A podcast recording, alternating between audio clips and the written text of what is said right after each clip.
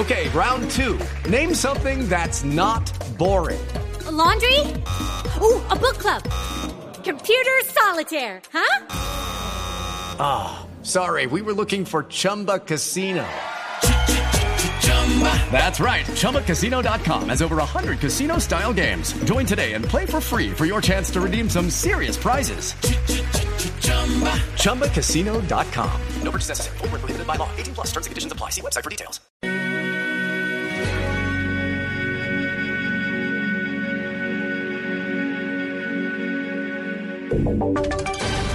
Voces y sonidos de Colombia y el mundo en Blue Radio y bluradio.com, porque la verdad es de todos.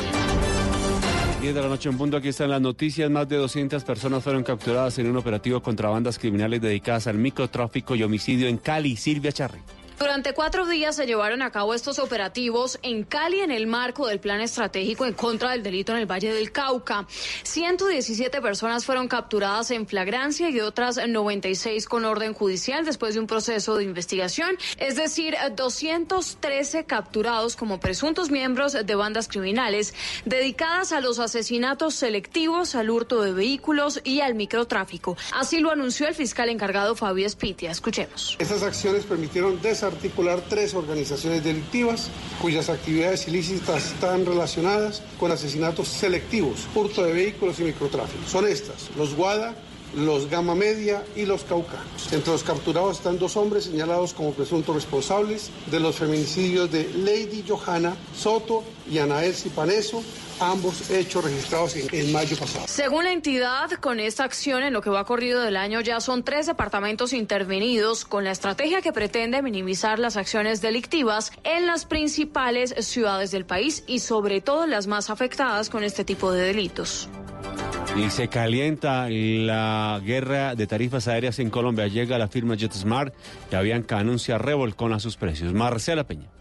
Avianca no se quiere dejar ganar en la pelea del mercado por las aerolíneas de bajo costo y rediseñó su estrategia de tarifas. Ahora ofrecerá cinco tipos de precios que dan más o menos derechos en términos de equipaje, uso de salas VIP, reserva de asientos o tipo de cabina en la que se viaja. El anuncio se da el mismo día en que JetSmart oficializó su llegada al país. Desde el próximo 20 de diciembre, la aerolínea de bajo costo comenzará a vender tiquetes entre Cali y Santiago de Chile en menos de 600 mil pesos por trayecto. Enero comenzará la venta de etiquetes entre Bogotá y Santiago por el mismo valor. La Aerocivil analiza las peticiones de otras cuatro aerolíneas que quieren llegar al país. Y en Bucaramanga murió un joven de 19 años por lanzarle un piropo a la novia de otro. ¿Qué fue lo que pasó, Verónica Rincón? No paran los hechos violentos en Bucaramanga y el área metropolitana producto de la intolerancia. La policía reportó la atención de 1.250 riñas durante este fin de semana. Uno de los casos fue el de un joven de 19 años quien murió en medio de una pelea porque otro hombre le echó un piropo a su novia. La discusión fue inicialmente verbal, pero luego se fueron a las agresiones físicas. Uno de ellos murió por una herida con arma blanca. El general Manuel Vázquez, comandante de la Policía Metropolitana. Fueron 15 mil llamadas las que se recepcionaron al número de emergencia y se atendieron 1.250 riñas. En cuanto al homicidio que se presentó, la policía, las patrullas directamente llegaron y en flagrancia capturaron al homicida. La policía anunció un aumento de controles en zonas públicas y establecimientos comerciales donde se han presentado las riñas. En Bucaramanga, Verónica Rincón, Blue Radio. La Aerocivil investiga los daños que sufrió un avión de Avianca cuando iba a aterrizar en el aeropuerto de Río Negro y chocó con lo que sería un dron. Camila Carvajal.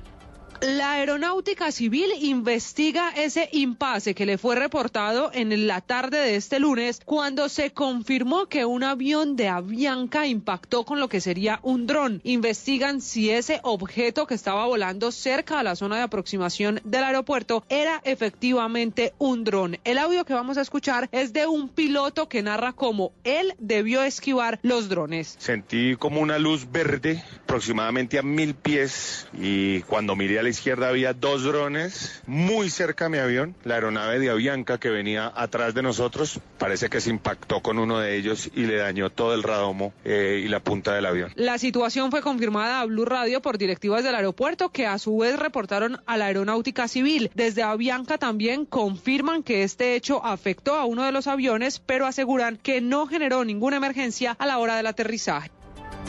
En noticias internacionales, la decisión del presidente Donald Trump de retirar las tropas del norte de Siria ha sido parte del debate demócrata esta noche en Ohio. Ricardo Espinosa.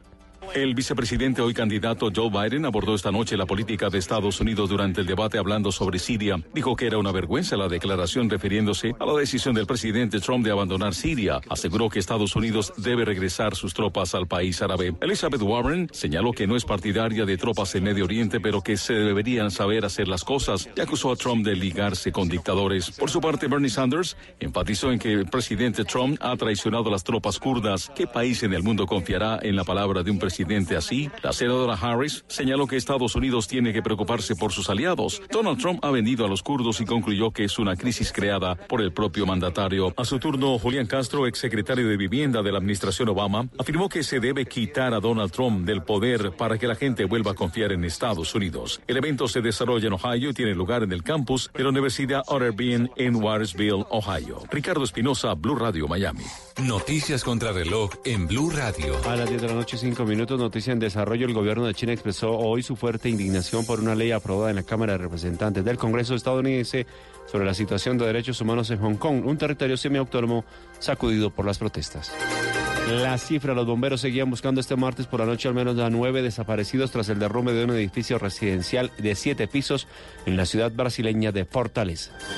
Y quedamos atentos porque la Conferencia Episcopal Ecuatoriana y el Sistema de Naciones Unidas en Ecuador anunciaron la apertura de un espacio de discusión entre el gobierno y dirigentes indígenas para discutir la elaboración de un nuevo decreto sobre el subsidio a los combustibles.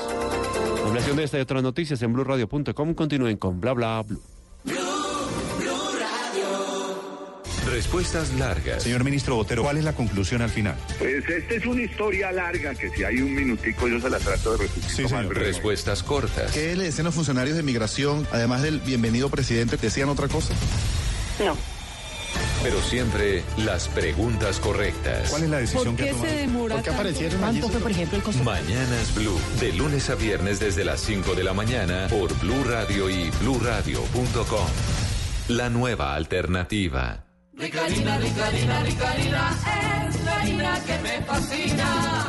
Ricarina, Ricarina, Ricarina, es la harina días. De las mejores cosechas del más puro trigo importado, traemos a su mesa Ricarina, la harina fortificada con vitaminas B1, B2, hierro, niacina, ácido fólico y todos los nutrientes que hacen las delicias de sus platos preferidos. Trabajamos pensando en usted. Estás escuchando Blue Radio, un país lleno de positivismo, un país que dice siempre se puede. Banco Popular. Doña Susana, solo tienes que responder la siguiente pregunta para ganar muchos premios. ¿Lista? Sí. ¿Abriste un CDT en el Banco Popular? Sí. Con el ahorro ganador CDT, siempre ganas. Sin rifas ni sorteos. Ahorra y obtén mayor rentabilidad. Más información en www.bancopopular.com.co. Banco Popular. Somos Grupo Aval. Aplica condiciones. Vigilado Superintendencia Financiera de Colombia. El mundo está en tu mano. Escúchalo. Noticias de Colombia y el mundo a partir de este momento. Léelo, entiéndelo, pero también opina. Con respecto a la pregunta del día. Comenta. Yo pienso que ese código. Critica. Sí, pienso que. Felicita. Vean que el pueblo lo está En respaldando. el fanpage de Blue Radio en Facebook tienes el mundo y un espacio para que compartas lo que sientes. Búscanos como Blue Radio en Facebook. Tú tienes mucho que decirle al mundo, porque en Blue Radio respetamos las diferencias. Blue Radio, la nueva alternativa. Esta es Blue Radio. En Bogotá, 89.9 FM. En Medellín, 97.9 FM. En Cali, 91.5 FM. En Barranquilla, 100.1 FM. En Cartagena, 1090 AM. En Bucaramanga, 960 AM. En Tunja, 103.1 FM. En Caldas, 107.1 FM. En Villavicencio, 96.3 En Armenia y el norte del Valle, 94.1 FM. En Neiva, 103.1 FM. Y en Córdoba, 96.0 FM. También en bluradio.com. En Facebook, Blue Radio Colombia. A través de Twitter en arroba Blue. Y en la señal de TDT.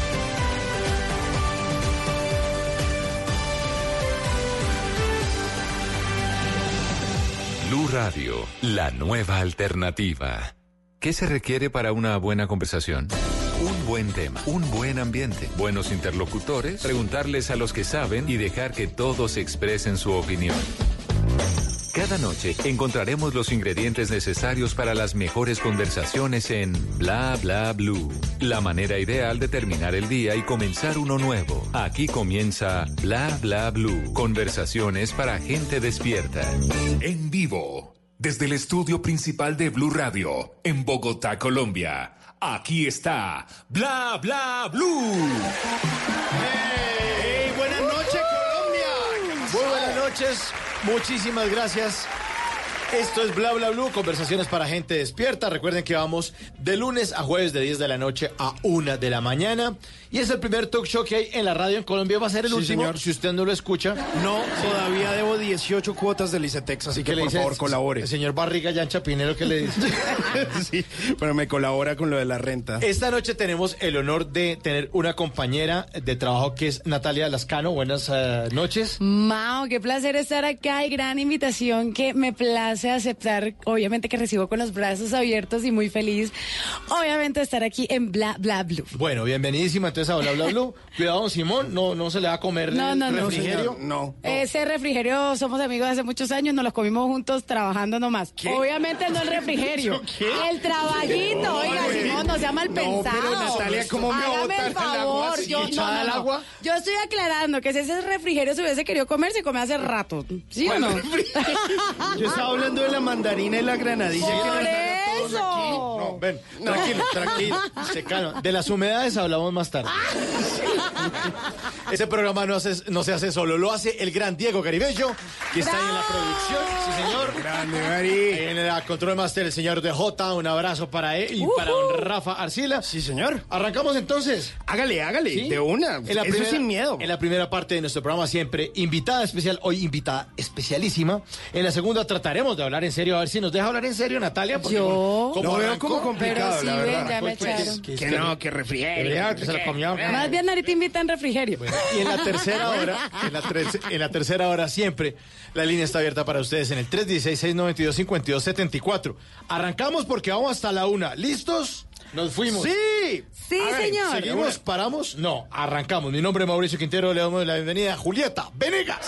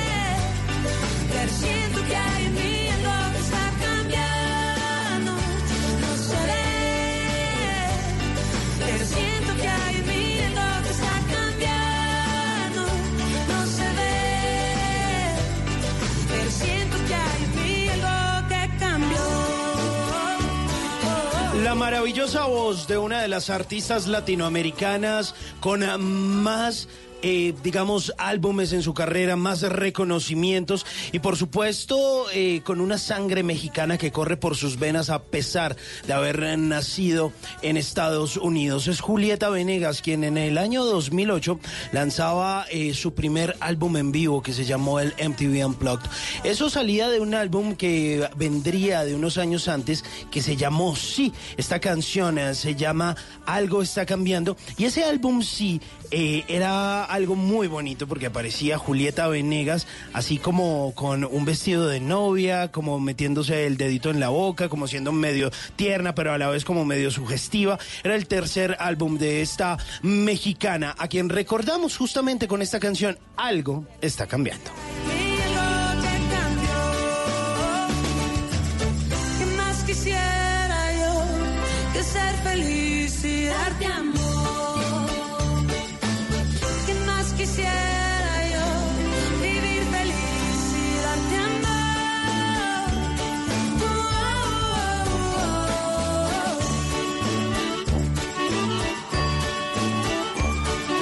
Señor coordinador de piso, nuestra invitada ya está lista ahora sí, maquillada. Sí, señora, alambrada y todo se comió también en refrigerio. Le trajimos Oiga, una ¿cómo manzanilla. así? Hágame, por favor, respete, Se- oiga. se- le trajimos granadilla, le trajimos Ah, mandarina y unas galletas que nos pidió como exigencia para venir a Bla Bla Blue. La invitada de esta noche es una de las mejores actrices de teatro, de cine, de televisión que tiene nuestro país. Viene de una familia llena de talento, es un honor para mí tenerla esta noche, para que me inspire, porque mi talento, como qué talento. Para mí también, para mí también. Decíamos con un fuerte aplauso, un fuerte aplauso para Marcela Benjumea. Gracias, gracias. Marcela, buenas noches, bienvenida a Bla Bla Blue. Bueno, buenas noches, gracias por la invitación. Aquí viéndolos a ver qué. A ver qué, A ver qué, Eso ¿con qué salen? Nosotros, a ver qué, qué es esto de ciudad gótica, que ciudad gótica tiene, ah, no, pero que Bogotá tiene a hierba mala. ¿Ah? Hierba Mala es eh, un nuevo montaje que, mm, que tiene que ver con una mujer bastante especial. Hierba Mala es eh, de estas obras que tiene, eh, son, esto es un relato de vida del personaje, donde ella, eh, entre varias, es una mujer que ha pasado varias cosas en la vida, pero también es una mujer que ha decidido superarlas y no solamente superarlas, sino hacer algo al respecto. Pero es como una heroína o es un anti... Eh, no, pues es que no es una heroína común. Eh, no sé si ustedes vieron esa película que es como los, los héroes que de, de un combo que sacan como una cárcel, ¿no? Bueno, esta es más de ese estilo. ¿Ah, sí? Sí, Al sí. estilo de Harley sí. Quinn. ¿Sí? Sí, sí, sí, más, más, más, no, pero ojalá.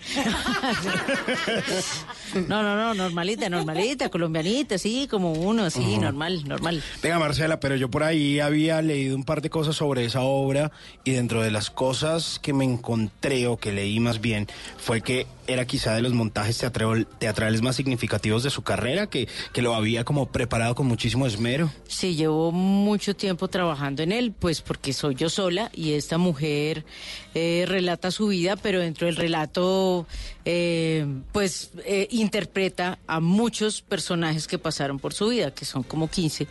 Entonces, eso ha sido un duro, duro trabajo, pero un maravilloso proceso. Bueno, arranca en temporada o arrancó hace cuánto? Eh, la semana pasada, el 9. El 9. Ok, arrancó en temporada el 9 y va hasta cuándo? Pues estamos hasta mediados de noviembre. La verdad es que estoy un poquito revuelta con otras cosas. Estoy, entonces estoy tratando de alargarlo un poco, pero pues bueno, dependemos un poco de los tiempos de- del trabajo. En Casa en Bogotá, ¿no? En casa, en la sala Buenaventura, en Bogotá. Bueno, Marcela, pero hablemos un poco de su vida y de su trabajo como actriz, porque ha sido ejemplar de verdad para muchas personas. Muchas gracias. Eh, le digo que me lo han dicho por otro lado, de hecho, no, es que Marcela, Marcela es, es Marcela. Muchas gracias. Eh, obvia- obviamente, viene usted de la familia de los Benjumea, de don Carlos, a quien todos que, también queremos mucho. Y pero ¿cómo empezó esto con nuestro? O sea, él empezó viendo a su papá actuando y ya, y dijo, yo me voy por ese lado. ¿Cómo fue su niñez? No, no, no, no. Yo no quería ser actriz precisamente porque lo de mi papá era muy fuerte con lo de la fama y eso me parecía una co- como un precio muy alto para pagar. Lo que pasa es que yo fui muy mala estudiante y, y la gente asumía que como yo era hija del gordo, entonces iba a ser actriz. Y como no me recibían en ningún lado, en un colegio me hicieron un negocio y es que tenía que hacer algo para que me dejaran en ese colegio. Y yo decidí aprovechar eso y dije que sí, que yo me iba a poner a dirigir el grupo de teatro. Y ahí la embarré y aquí estamos. O sea, usted se puso a dirigir el grupo de teatro que de eso- canchera, porque Pues, era la no, hija de no, en realidad no tenía ninguna intención. Yo pensé que después del mes se les iba a olvidar y ya. Y después ellas me llamaron y me dijeron, bueno, cumpla con eso y ya ahí ya mm, eso se le mete a uno como una enfermedad, entonces ya después de eso ya salí al teatro Ajá. libre, estudié mis cuatro años de rigor, después estudié otro poco más y ya aquí estoy. Claro, ¿Y, y esos primeros montajes eran de qué tipo de obras o qué? Eh, lo primero en el libre de, de las del colegio. ¿La del colegio? Ah, no, lo que encontrara. ¿Sí? Eh, mitad inventada, mitad de. A ver, no. ¿qué nos inventamos? Claro, no. Yo todo lo que estaba esperando es que pudiera terminar el bachillerato. Esa es fue que- mi primera intención. ¿Y era muy vaga en serio o qué? Sí, sí. Era muy difícil que me recibieran en algún lado. No, más que vaga fue. Simplemente me aburrí. ¿De, de cuántos años terminó el colegio? Ah, no, no, lo terminé de 16. Pero es Ah, que mi era mamá. Era tan vaga, no, tan vaga. No, no, lo que era era muy indisciplinada. Ah, ok. distinto. Bueno, ¿y qué beneficios tenía de ser la hija del gordo? Realmente- ¿Y qué pos, de- qué, qué pos y contras tenía la hija del gordo? No, pues, eh, pues que me sirvió para que me recibieran en este colegio y además eh, realmente estas mujeres que me recibieron fueron mujeres muy pilas, porque Sí. yo venía de un colegio donde eh, me dijeron como le gusta tanto leer eh, la música y el teatro, la vamos a sacar de todo para que aprenda y eso lo que me hizo fue un boom, me volví un demonio un tiempo. Ah. Entonces no me sirvió. Esas mujeres lo que hicieron fue eso, pero en, en general pues para ver su, su disciplina, eso me, me ha hecho trabajar fuerte en la vida, pero eh, es un poco complicado tener como papá a un, a un señor tan maravilloso y tan talentoso y tan camellador y tan serio en su trabajo y, y, pues uno tiene que sacar la cara. ¿Era muy los- exigente como papá? eh, no, no, no. En realidad yo creo que yo le heredé la disciplina en el colegio a él, así que no, no. Pero, pero le molestaba un poco como ese reconocimiento seguramente cuando estaban en la calle, cuando compartían, cuando estaban con un espacio público, como que no pudiera ser como su papá, sino que fuera como ese Carlos Benjumea famoso de la gente. Claro, porque uno de niño no ve a, a Carlos Benjumea famoso, ve a su Claro, papá. claro. Entonces, para mí, y mi papá y mi mamá se separaron cuando yo era muy pequeñita. Entonces, esos espacios con mi papá era como, uy, el fin de semana, y el fin de semana salir a almorzar, ir Era a un pesado. parque, Uy, era imposible, era imposible. Entonces, yo sentía un poco como que, como que se lo llevaban. Además, porque no llamaba ni cinco la atención, ¿no? Sí, no, no. sí, no, no, él, él casi no se nota. O sea, cuando usted, cuando, cuando usted era niña le tocó la época de la casa del gordo. Sí, ¿O no? sí, sí, ¿O sí. está todavía muy chiquita? No, no, es que mi papá tuvo la casa del gordo muchos, Muchos muchos, años, años, ¿no? como 20. Entonces, claro, todo eso y la fama de las películas y la... Él era muy, muy famoso. Yo, yo creo que no he conocido a alguien tan famoso como él. Sí, es que era demasiado. Sí, era, era... Y pues no teníamos tanta televisión y además fue el primero que hizo cine, entonces por donde uno pasaba era... Las. Es que las comedias, que solamente, o sea, ya verlo, ya uno como que está predispuesto a, a que algo divertido iba a pasar. Sí, además como pues tenía su... Era un, un actor de peso. Entonces... De peso pesado. Sí, entonces era difícil pasar desapercibido por un San Andresito y tú diciembre. No. No, imposible. No, no, no. Imposible. Imposible. O en una playa, obviamente él en bikini. No. ¿También el buen humor lo heredó usted de- del gordo? Pues eso espero. de algo, de algo nos ha servido.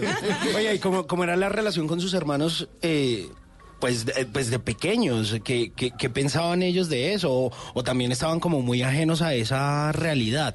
Pues mi hermano, de, de, mi, de hijos de mi mamá y mi papá, somos eh, Ernesto y yo. Sí. Y los dos extrañamente pensábamos un poco lo mismo, que queríamos estar alejados un poco del tema. Y vea. Pero eh, con Paola y Lu- Luis Eduardo, que son los hijos del segundo matrimonio, y ya Alvarito que vino más adelante, pues te- son como formas de pensar distintas. En la me- pues es que mi mamá es profesora de literatura y es filóloga, entonces teníamos una carreta ahí, compañero. Compañero, camarada. compañero, de la seriedad de la vaina y usted, no sé qué. Entonces, pues, pues sí, eso nos, nos, con Ernesto específicamente llevamos una línea parecida con Luis Eduardo y Paola. Ellos eran un poco más tranquilos, como con la cosa. De hecho, la mamá de ellos, Liz, estuvo trabajando en televisión y fue productora. Pues por nuestro lado era, son como diferentes formas de acercarse a lo mismo. Y, teniendo una mamá eh, que era profesora, eh, su papá que obviamente en ese entonces eh, eh, entregado a la actuación, digamos que la metían mucho, me dice que no los dejaban ver como mucha televisión, pero que sí los ponían a leer un montón, había mucha literatura en su casa o qué? Sí, mucho, ¿Y mucho. qué, y- y qué leían o qué? Yo ¿O y era como medio obligatorio o era No, no, no, no, no. Es que mi mamá fue actriz primero. Ah, ok. Eh, pero ella sí fue inteligente y se retiró. Pe- por eso fue que no tuvo mucho como decirnos no, porque ella No pues... tenía criterios. No, pues, o sea, crite- criterios sí, Tenía lo que no que- tenía era Autoridad autoridad moral. moral. Eso, Sí, eso. porque criterios sí lo tenía todo para decir por qué, pero bueno, finalmente no pudo hacer mucho más. Entonces, eh, ¿qué estaba diciendo? Que estamos De hablando de los, libros. Ah, y ella tenía, pues obviamente como buena filóloga, pues la biblioteca de mi casa era inmensa, pero sobre todo tenía una parte buenísima, que era una parte de libros prohibidos. Uh, y ahí era donde tú querías estar. Claro, ahí fue que, que lo poco de escaladora que he tenido en la vida lo tuve ahí. Esta noche estamos en Bla Bla Bla con Marcela Benjumea.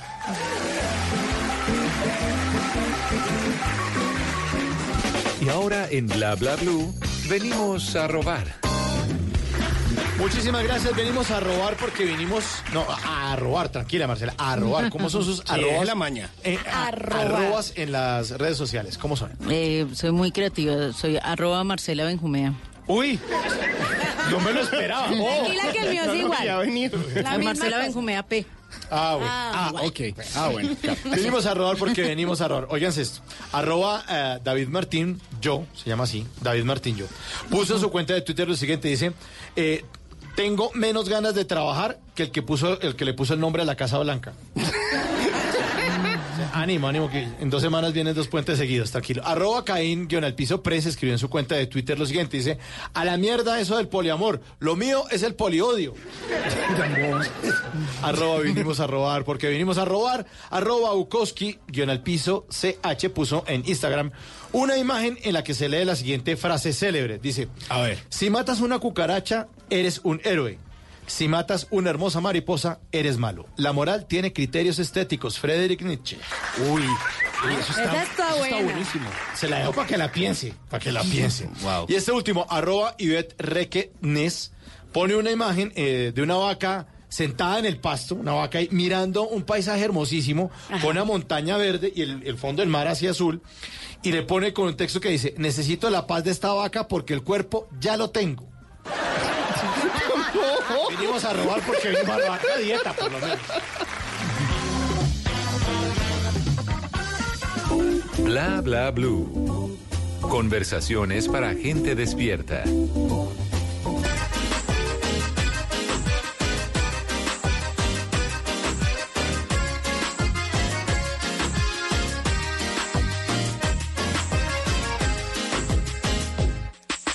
Quiero con amor sincero, me gusta mucho como eres. No hay nadie que me alegre tanto ni que sienta todo lo que ahora siento.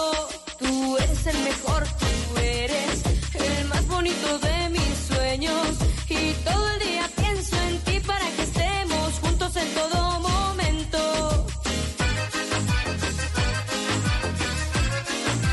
Esto es Amor Sincero, la voz de Marvel, es el tema musical de la telenovela Amor Sincero 2010, en la que nuestra invitada esta noche, Marcela Benjumea, hizo el papel de Yamile Caicedo Suárez de Medina. Uy, Ah. qué- Otra vez, repítalo, repítalo. Yamile Caicedo Suárez de Medina. Ah, lindo nombre. Bonito nombre. Sí, sí, corto. Yo creo que ni Marcela se acordaba el nombre completo. Pero gracias. Era la, la mamá de Marvel, ¿no? Sí, era, fui, en ese momento, por ese instante. Pero estaba muy chiquita, muy chiquita como para ser mamá usted ahí de Marvel. Pero es que ella y la mamá también fue una mamá Mamá joven. Sí, mamá sí, joven. sí, sí, sí. Buen papel ese, ¿no? Un buen personaje. Buen personaje. ¿Y, y que le, usted, tuvo la experiencia de hablar con Marvel en ese entonces para preparar ese personaje de la mamá sí, de ella? Sí, Marvel fue, de hecho, muy generosa. Profundamente generosa y es algo que repito siempre, porque todo lo que yo quise saber, preguntar y más allá, siempre mm, me dio acceso total a toda su información y me parece que es un acto de bacanería absoluta porque es que hablar de todo de todo, de todo, absolutamente todo de alguien de la familia de uno, pues de la mamá, parece difícil. Marcela, pregunta una preguntita puntual. Y es que cuando tú te involucras tanto con un personaje como, Mar como Marvel, que hace su vida, me imagino que cuando te contaba su historia de ese personaje que fue su mamá, se le derramó algún momento una lágrima contando su vida a una persona que iba a interpretar en un personaje tan bonito como era su madre. Pues supongo que sí, supongo que sí. Ahorita no lo tengo presente como un momento específico porque es que, digamos que Yamil era bastante compleja. Sí. Eh, entonces, sobre todo me, me ayudaba como a lanzarme en cosas que a mí me parecían como excesivas a veces. De ella me decía, no, sí, sí, sí, así era. Así era. Pero eh, sí, supongo que hubo momentos, ahorita no los tengo claro porque bueno, ya han pasado unos años, pero digamos que personajes como ese, como este de, de Hierba Mala son personajes que uno sabe, yo lo sabía en ese momento. Cuando a mí me llamaron a esa audición, yo dije, de hecho le dije a mi manager, no quiero hacer ni siquiera un casting más hasta que no me digan sí o no. Ya si pasa que no, ya. Ya, ya, ya puedo seguir adelante como una tusa. Pero ahorita, de- déjeme y yo, y yo, y así es. Sí, Pero estuvo, o sea, muy concentrada entonces, o sea. Sí, yo quería- hacer- no, no quería hacer otra cosa, mejor dicho, sino. No, es que era encantadora. Pues digo, para uno como actriz. Claro, Como O sea, son- actuarlo, son, sí. tan complejos. Este tipo de personajes que son tan, tan, tan complejos, tan, también uno, uno sabe que, pues uno le toca eh, renunciar a vivir como un, un ratico, pero amerita. Sí, claro. Y además hay una cosa que de pronto no saben los oyentes, que cuando un actor construye un personaje, se vuelve como un dios que le conoce toda la biografía y todo lo- el laberinto en la cabeza, así no lo utilice, solamente le sirve como de Sí. base para, para construirlo. Sí, tal cual. Tal cual. Y entonces, pues en ese momento para mí, todo lo que ella me toda daba la era información, sí. todo, todas las fotos que podía encontrar, todo pues eran pues material importante. Tú eres el amor, tú eres la dicha que soñaba un día. Tú eres todo para mí, yo también quisiera ser todo en tu vida. Bueno, Natalia Lascano ha traído una grabadora. A ver. Eso, de- rebobine.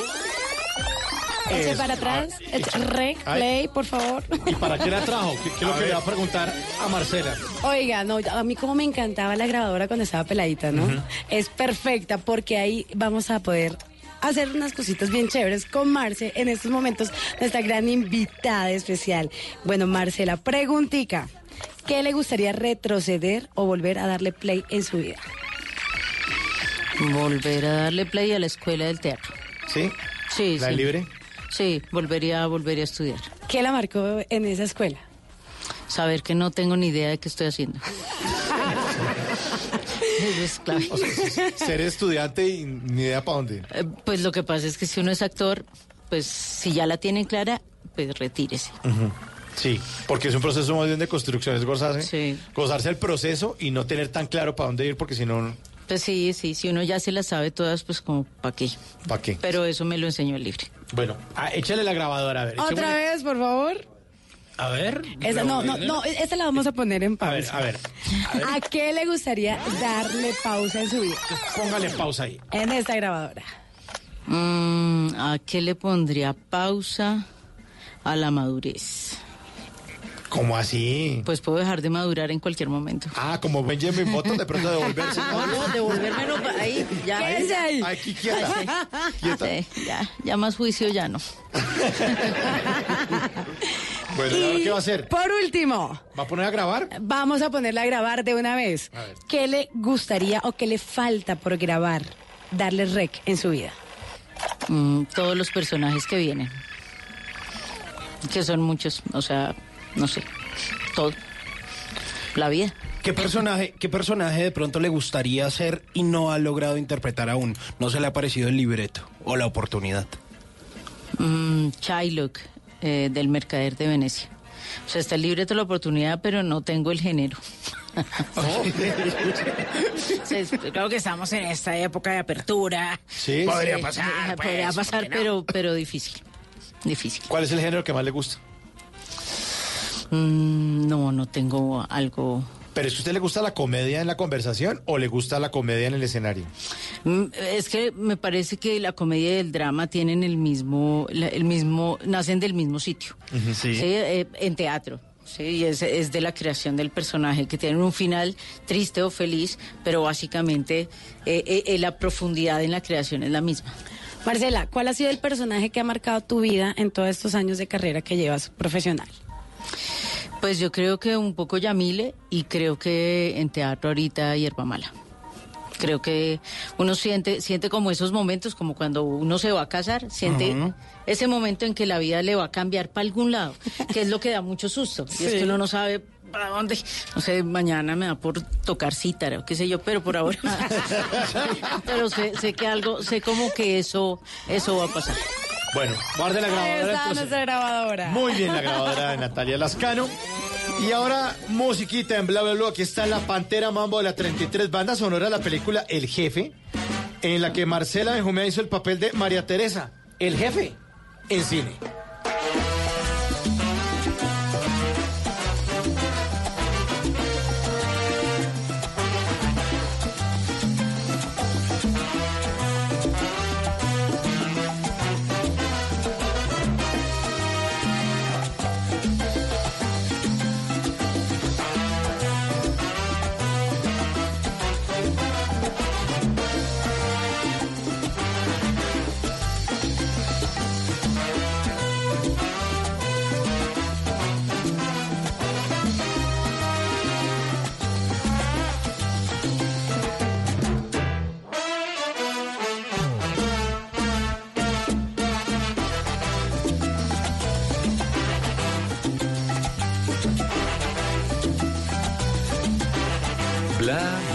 Blue. Se siente que viene de frente.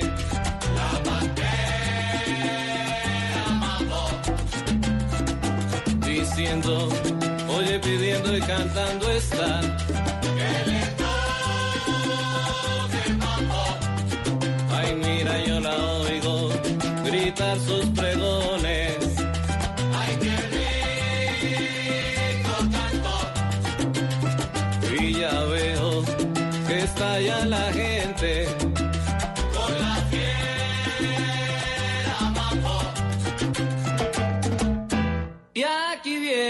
La pantera con el mambo muy sabroso y rico para bailar. Para gozar.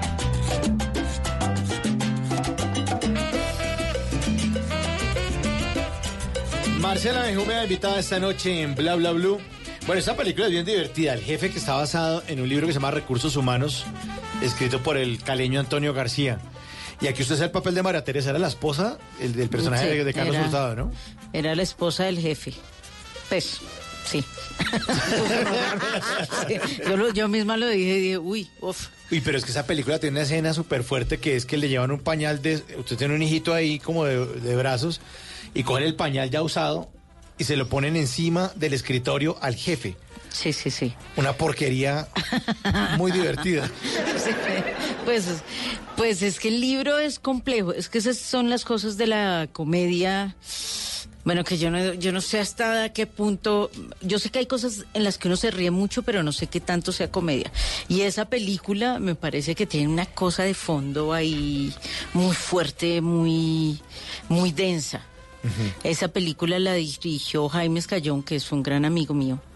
Y él, él tiene como todo, toda esta cosa para este tipo de personajes y de películas que son como oscuros atravesados por allí. Sí, y esa, es- esa escena del pañal, Uy, es fuerte. sí, es un asco. es una porquería. Y Yo soy malísima para esas cosas, entonces pues todo eso les doy la razón. Este es el mambo de esta fiera, este es el mambo de esta pantera. Mambo, qué rico mambo. Mambo,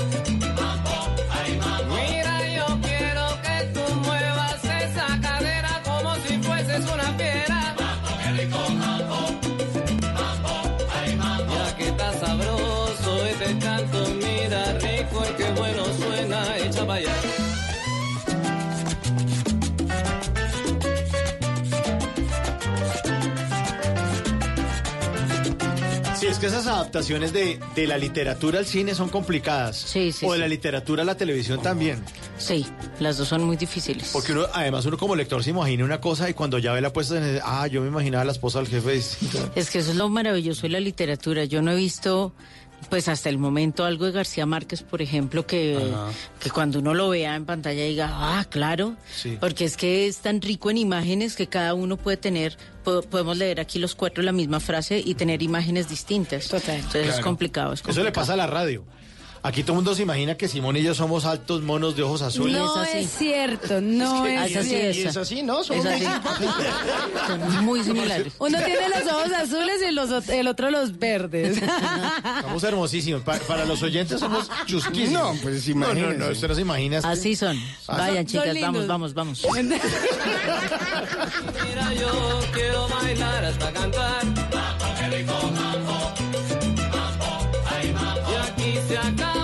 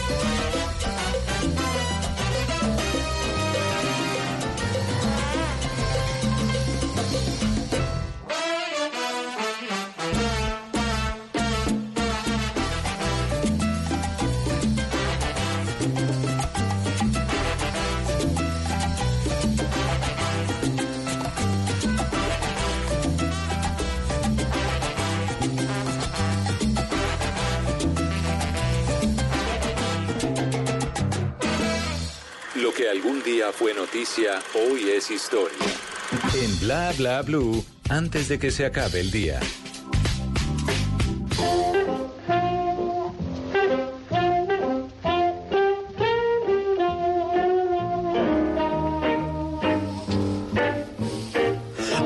De que se acabe el día, vale la pena recordar que un día como hoy, pero del año 1962, el gobierno de JF Kennedy inició un bloqueo militar a la isla de Cuba, algo que se conoció como la crisis de los misiles. La crisis de los misiles fue el conflicto entre los Estados Unidos, la Unión Soviética y Cuba en octubre de 1962, generado a raíz del descubrimiento por parte de Estados Unidos de bases de misiles nucleares de alcance medio soviéticos en territorio cubano.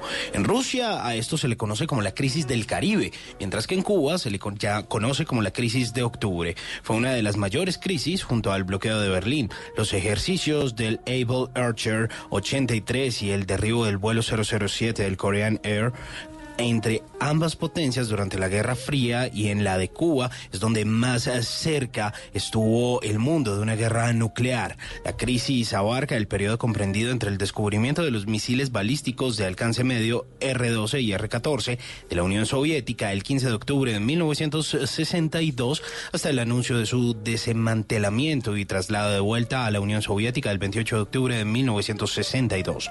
Antes de que se acabe el día, mire a ver si deja de estar disparando malos comentarios, que eso termina por general, generar guerras frías entre la gente y haciendo crisis donde no es necesario. Así que, por favor, mida sus palabras y deje de estar disparando pendejadas.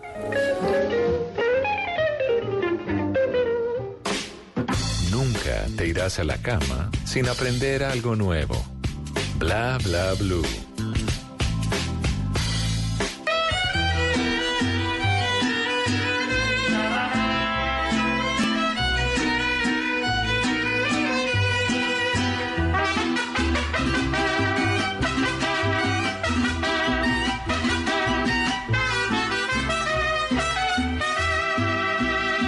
Pocos lo conocen como lo conozco, lo conozco yo. Pocos han probado esa hiel amarga que hay en su interior. Pocos adivinan que guarda soberbia en lugar de amor. En mis desengaños todos estos años es testigo Dios. Usted es un mal hombre sin nombre, Señor.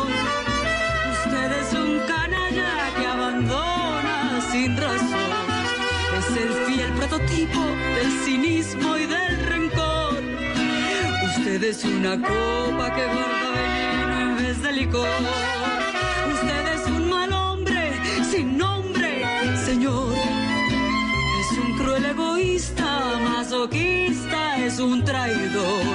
Usted se siente ufano, destrozando una ilusión. Es ese payaso. Está la voz de Magida Isa. Usted es un mal hombre, tema musical de la serie El Canal Caracol. La Ronca de Oro salió en el aire en 2014, en la que Marcela, nuestra invitada de Marcela Benjumea, hizo el papel de Estrella Ulloa. Sí. Era la mejor amiga de, de la ronca. Este personaje además eh, fue ficticio. Eh, fue de ficción y eso me trajo grandes problemas porque porque yo me dediqué a buscar esa señora cuando fui a hacer pues como de- también era una bionovela y ya ya como faltando un día me di cuenta que no existía pero pero pues yo decía, pero no puede ser, no existe ningún. Pues no, es que no existió. ¿Te frustró? No, no, no, está buenísimo. ¿Se lo disfrutó? Claro, claro, sino que que si tú partes de, digamos, yo soy muy mal imitador, pero pa- pa- al hacer los personajes parto como de cosas, ese tipo de personajes de cosas reales, ¿no? Digamos, lo, lo- lo de Yamile tenía una cosa de una afición gigantesca por la música de plancha eh, y, y esta señora yo no la encontraba, yo decía, pero ¿por dónde me meto? ¿Por dónde me le meto? Bueno, no existía.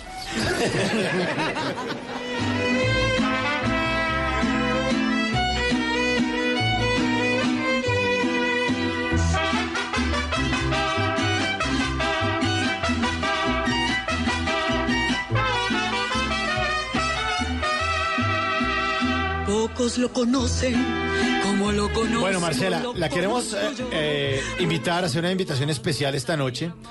La queremos invitar a nuestro restaurante El Gordon Blue, que es nuestro restaurante aquí de Bla Bla Blue. Le vamos a abrir las puertas para que usted, por favor, siga, es tan amable. Ahí entramos a nuestro restaurante El Gordon Blue. Y aquí está nuestro mesero Michelin, por favor, atienda. Claro que sí, ya mismo, claro que sí, patrón. Eh, Uy, me- mesero Michelin. Eh, buenas noches, señora Marcela. Bienvenida a su restaurante, el Gordon Blue. Eh, mi nombre es Simón, pero de confianza me puede decir Michelin. Soy la única estrella que tiene este restaurante. Mi apodo. Y, eh, así que soy el mesero que la va a atender en esta noche de conversaciones para gente despierta. Permítame preguntarle, ¿mesita para dos? ¿Viene sola? ¿Para tres? Un- no, vengo con un, dos, tres, cuatro. Para cuatro, listo. ¿Le gustaría empezar con un vinito, una cerveza, un tequila? ¿Qué le gusta tomar a usted? No, un vinito está bien ¿Vinito? para cenar, sí. Un Eh, tequila, compadre. ¿Tequila? Pero hay- aquí hay gente que viene y pide de entrada. Después del vinito. Ahora, Ah, ya, ya, se- ya cuando salga acá. ¿Y, y con, con- con quién le gusta tomarse unos buenos vinos a usted? Con mis amigos. Hablar carreta es una de mis de O mis sea, aficiones favoritas. Va bien en plan hasta ahora. Sí, vamos bien. vamos bien. Ahí vamos bien. Bueno, pues permítame ofrecerle de entrada, me quedan por acá unas, eh, unas patatas bravas, saltarinas e inquietas, para que nos cuente cómo es eso de que usted tuvo como tres matrículas condicionales, que era necia en el colegio, que además estaba en un colegio religioso, su mamá tuvo que ir a retirar los papeles de allá para que no la expulsaran, que mejor dicho, eso fue un, casi que un acto de rebeldía porque la, le habían vetado la danza, la música del teatro. Sí, sí, tal cual, no fue culpa mía. Fue. Pues eso le intenté decir a mi mamá, que había sido un poco la presión, eh, la falta de libertad, la que me llevó a ese comportamiento. No, no, sí, sí, sí, era, tienes razón, era, era muy indisciplinada y eso me llevó a, em, pusieron matrícula condicional por disciplina académica, por conducta, em, era muy bocona, para un colegio religioso y tan conservador era muy bocona, pero la información la saqué de mi madre que me dejaba leer muchos libros, entonces la culpable fue ella. Pero, pero era bocona, ¿qué? ¿De, groserías o de contestona? No, no, no, de hacer preguntas que, pues que, mm, eh, de hecho, casi ni en un país laico como el de nosotros se deben hacer. Bueno, yo tenía preguntas para todo y eso me llevó a serios problemas, eh, sí, de la Semana Santa, o sea, y que implica que el pescado, y, váyase, me parecía buenísimo. Le echaban agua bendita y usted... No, me parecía que además el cura era, me parecía que era toda una obra maravillosa ver al señor tan vestido y yo era muy chiquita, entré muy chiquita al colegio, entonces era más inmadura de lo normal. Entonces todo quería como tocarlo, cogerlo, todo, y eso Marcela, pero fue beneficio entonces que la mamá, viendo que tú leías tanto, entendieras tanto cómo estaba todo el tema de tu eh, alrededor de lo que te, te rodeaba y por eso era que reaccionabas de esa manera y me imagino que por eso fue que te ayudó antes de salir del colegio. No, es que además mi mamá también era una profesora de avanzada para el momento, para la época, entonces de todas formas escuchar al pelado Ajá. y ver qué es lo que pasa, entonces eh, tenía una profesora a la que no le caía muy bien y pues ella se volvió una furia. Entonces gracias a eso, a que se le pusieron los ojos grises porque los tiene verdes, pero se le pusieron grises de la ira, me dieron los papeles y pude salir a buscar otro colegio. Bueno, eh, yo, yo creo que ya va siendo momento de traerle un plato fuerte. ¿Ah, y sí? permítame, sí, pero por Sí, favor. Eh, es que ya está tardecito, entonces solo me queda esto en el menú. Pero permítame traerle un pollo tamaño familiar. Mejor dicho, como esos que comen los taxistas millonarios. Eh, cuéntenos una anécdota que usted tenga muy guardada seguramente en el corazón o, o- en la cabeza, algo muy cómico que haya vivido con su papá, que, que la haya marcado. Bueno, pues mi papá, bueno, es que mi papá siempre fue una locura, pero entre, eh, muchas de las cosas tienen que ver con lo que él era como actor. Eh, en una eh, en una ocasión tuvo una cirugía muy grande en el estómago y le tocó irse de la casa del gordo, pues porque la cirugía era grande y tenía que estar en cuidados intensivos, pues no intensivos, mentiras, tenía que estar en cuidado en la clínica. Y él llamó a la casa del gordo y le dijeron que no, que no había gente. Y se fue a hacer función esa noche y lo que se ponía era unas toallas higiénicas de maternidad en la herida. Y así Wow. hizo función. Y afuera las señoras de, de, pues las del vestuario le cambiaban eso. Eso para mí es una imagen brutal de este señor no existe. Y le hacía, eh, y volvía y entraba y uno lo veía afuera y decía, wow, y entraba y uno veía ese dolor y otra Oh, vez. Entonces, digamos que esa fue una eh, de esas imágenes así como... Por eso cuando a mí me dicen que si estoy malita, a veces me paso, porque tengo eso y digo, no, no, no me hace... Claro, me da vergüenza. Aguanta, aguanta. Aguante, hijo de madre. Mi papá siempre le decía a uno, ¿quiere ser actor? Chupe. Ay, para que vea, aguante. Y como el pollito viene en tamaño familiar, entonces también si tiene anécdota con su hermano Ernesto, pues se lo agradecemos. La otra presa del pollo. Sí, la otra presa. Pues con mi hermano, todos porque además estudiamos en, les mi- en la misma escuela. Ok. Eh, él, él intentó huir de esto, entonces estudió medicina, administración, intentó estudiar de todo hasta que entró a la escuela del libre y entró al mismo semestre que yo entré. Ok. Entonces nosotros, eh, eh, mi hermano es un excelente improvisador. Entonces eh, teníamos ya, ya, nosotros después salimos de la escuela, hicimos un grupo de teatro y teníamos una presentación y él estaba sin voz y de pronto en, vivo, eh, con la gente al frente, se volteó y le dijo al de lado, ¿sabe que no va a cantar esto? Cántelo usted. Y el pobre man, la cara de terror, todo, todos aterrorizados mirándolo como, te queremos matar, Ese era mi hermano. Bueno, y ya va siendo hora de el postre. Es un postre bien interesante, ¿sabe? Le, le voy a traer un red velvet inglés, pero de esos eh, que hacen especialmente en la zona de Soho, en Londres. Para que usted nos cuente algo que le pasó en un baño. ¿Cómo es eso que usted se metió en un baño en Londres y después no pudo salir y salió totalmente bañada, empapada del baño? No, o sea, yo sí pude salir. Si no, no hubiera venido esta noche, sí. No, no, la, la vaina Lo fue que, que... salió fue mojada. Nada. No, es que había una larga fila Ajá. de estos baños que ponían afuera, que eran parecidos en esa época a los de las cabinas. Aquí al frente del Parque Nacional hay unas cabinas como de dulces, Ajá. que son Sí, sí, sí, sí, plateadas, sí. bueno, era algo parecido. Yo entré, finalmente, todas las instrucciones estaban en todos los idiomas, menos en español, incluyendo inglés no, chino, francés, y yo, pero mano, ¿esto qué? Entré, pues hice lo que tenía que hacer, y cuando fui a salir dije, un momento, aquí no hay, pues no hay cadena para, o como he hecho agua, ya había una raya que decía, pues que uno, pues que por favor apenas pasara la raya, que ya saliera, pero pues yo fui educada por mi mamá, por mi abuela, soy una hija de familia, entonces yo dije, yo no puedo dejar el baño así. Entonces me volví y el baño se autolavó conmigo adentro. Entonces cuando ya finalmente pude salir, pues, pues yo estaba lavada porque eso se lava, pero se, se, se succiona eh, otra vez, pero pues no a uno. Entonces,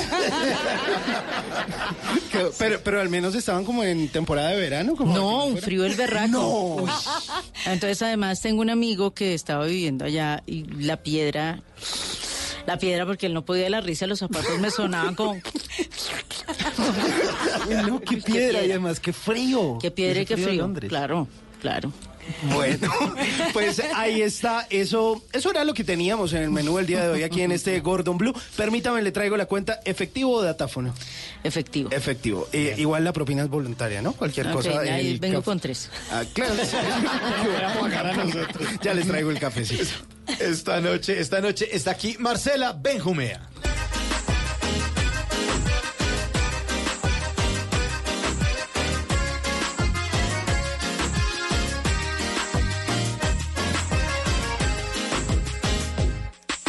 Quiero con amor sincero, me gusta mucho como eres. No hay nadie que me alegre tanto ni que sienta todo lo que ahora siento.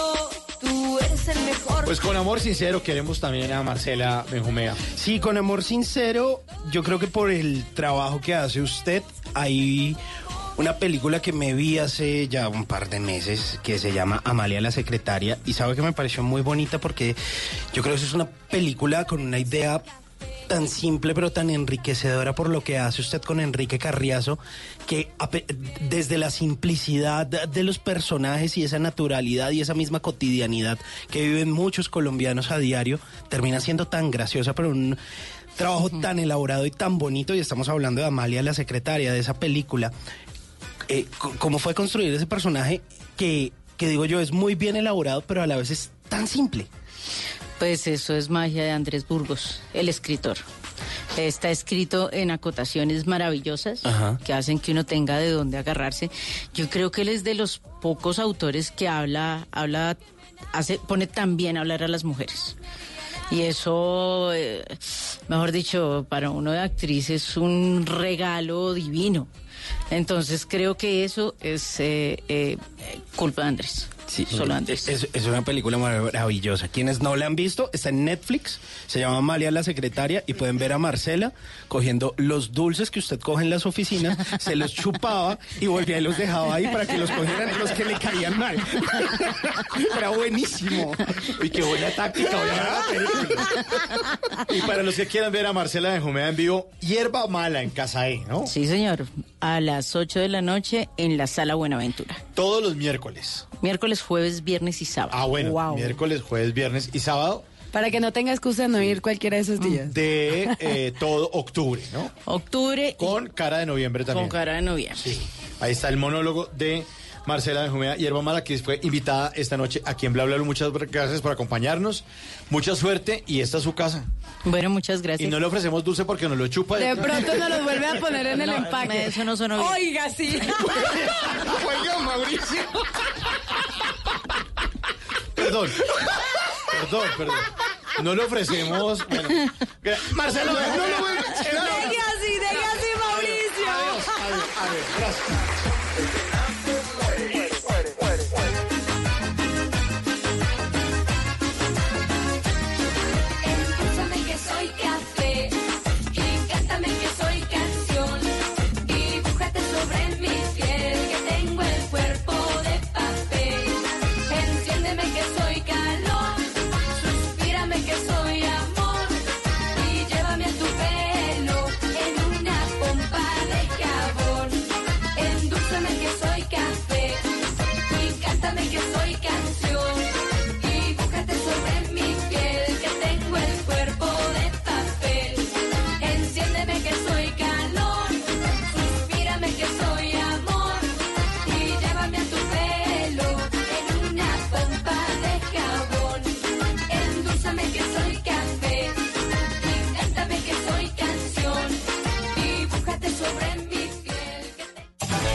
Radio acompaña, Entretiene, informa divierte. y es cercana. A través de la radio te contamos historias. Y con ello incentivamos tu imaginación. Si estás triste, pon la radio. Si estás alegre, pon la radio. Si te sientes solo, pon la radio. Si quieres saberlo todo, pon la radio. Porque la radio siempre estará ahí, a tu lado. Para acompañarte, informarte, entretenerte. La radio es tu cómplice.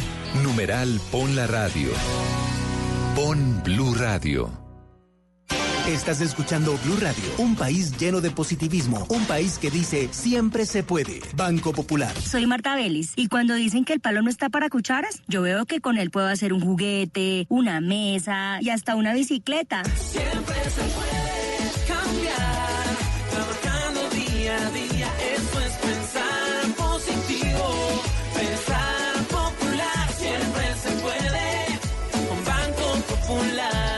Marta es clienta del Banco Popular y junto a ella pensamos que si miramos la vida de manera positiva, sabremos que siempre se puede. Banco Popular, somos Grupo Aval, la Superintendencia Financiera de Colombia.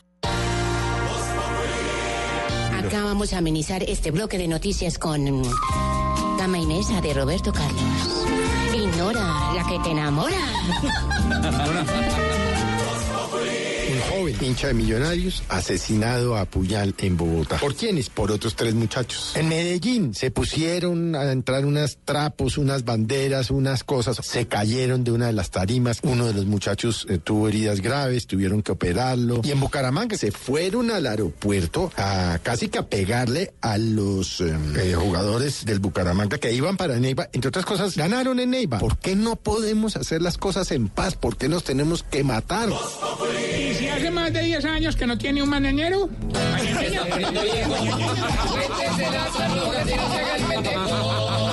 Mañanero.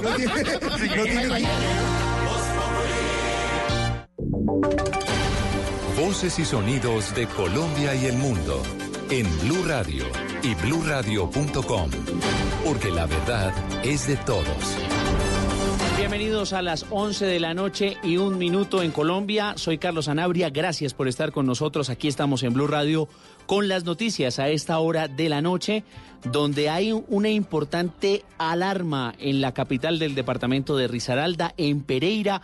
Una verdadera azonada se vivió hace algunos minutos en los alrededores de la vivienda, la residencia del comandante de la policía del departamento de Risaralda, en el eje cafetero.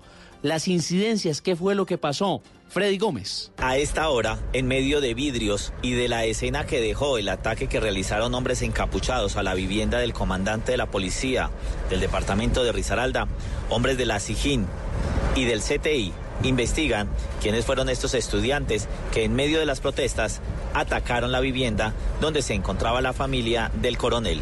Se resguardan dos personas que al parecer iban a cometer hurto. Estas personas eh, fueron golpeadas brutalmente por eh, algunas personas eh, encapuchadas. Estas personas son entregadas a uno de nuestros hombres de policía que se encontraba prestando seguridad en esta casa. Este funcionario de la policía los salvaguarda, les da protección y eh, los lleva al interior de la casa para evitar que sean eh, aporreados. Posterior a esto llega un grupo de personas, empiezan a generar eh, impropelios en contra de, de estas personas y en medio de estas personas aparecen los encapuchados que lanzan piedras contra la residencia. Aseguró además el comandante de la Policía Metropolitana, coronel Juan Carlos Morales, que se está investigando, gracias a videos y a cámaras de seguridad, quiénes son estos estudiantes que también incineraron una motocicleta de la Oficina de Movilidad en Pereira y el eje cafetero Freddy Gómez, Blue Radio. Sí, Freddy, imágenes que usted puede ver en este mismo momento en blurradio.com y en arroba blurradioco. La forma como estos encapuchados dejaron estas adyacencias a la vivienda del comandante del Departamento de Policía de Risaralda. En Bogotá, en el Capitolio, hubo importante avance en el Senado del proyecto de acto legislativo que busca la cadena perpetua a violadores de niños y de niñas. Kere Torres. Buenas noches, pues con un amplio respaldo a la iniciativa que busca implementar en el país la cadena perpetua para violadores y asesinos de menores de edad, avanzó en la Cámara de Representantes esta iniciativa que fue radicada el pasado 20 de julio. Así lo expresó una de sus ponentes, Adriana Magali Matiz. La pena de prisión perpetua revisable cuando un niño, niña o adolescente sea víctima de las siguientes conductas. Primero, homicidio en la modalidad dolosa. Y en segundo lugar, el acceso carnal o actos sexuales que impliquen violencia. Está claramente establecido. O el niño, niña o adolescente esté en incapacidad de resistir. El proyecto de reforma constitucional que tiene el visto bueno del gobierno deberá enfrentar seis debates más, dos de los cuales deberá cumplirse en este periodo legislativo.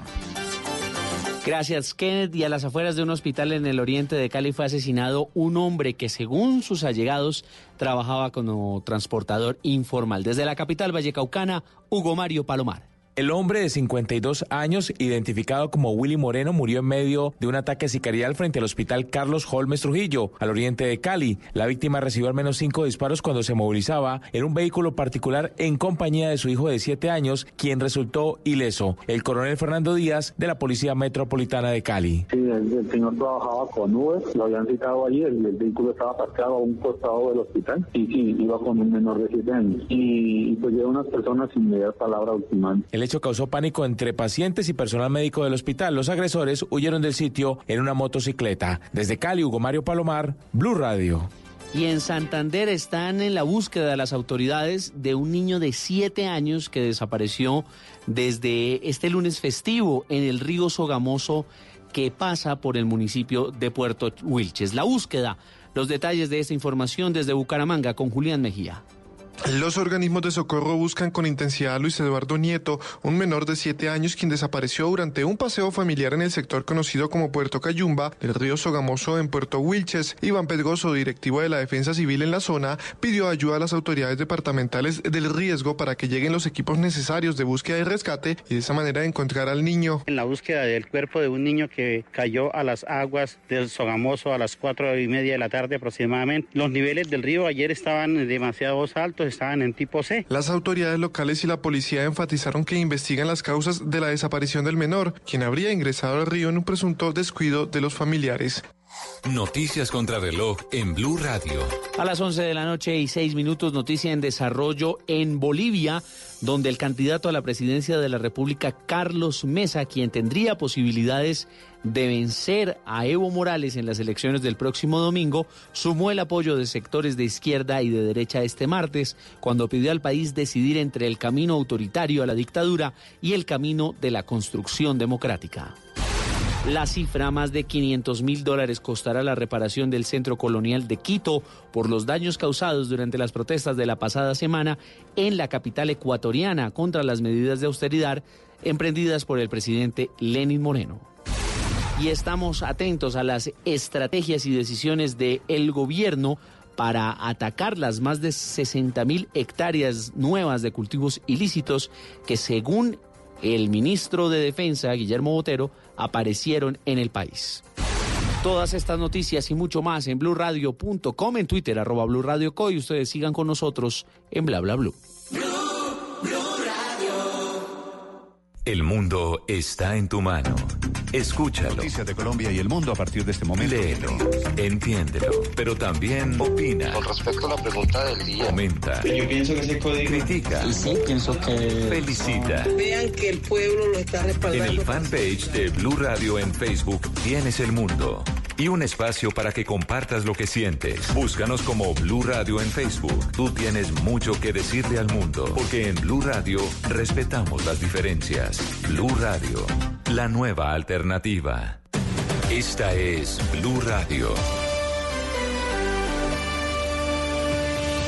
En Bogotá, 89.9 FM. En Medellín, 97.9 FM. En Cali, 91.5 FM. En Barranquilla, 100.1 FM. En Cartagena, 1090 AM. En Bucaramanga, 960 AM.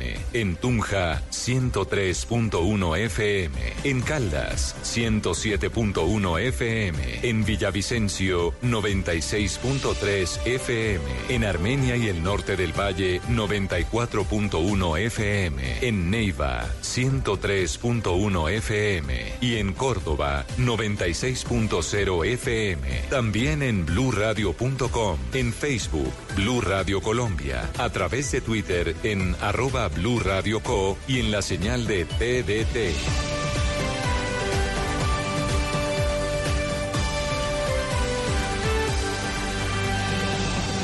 Blue Radio, la nueva alternativa. ¿Qué se requiere para una buena conversación? Un buen tema, un buen ambiente, buenos interlocutores, preguntarle a los que saben y dejar que todos expresen su opinión. Cada noche encontraremos los ingredientes necesarios para las mejores conversaciones en Bla Bla Blue. La manera ideal de terminar el día y comenzar uno nuevo. Bla Bla Blue. Conversaciones para gente despierta. Yeah,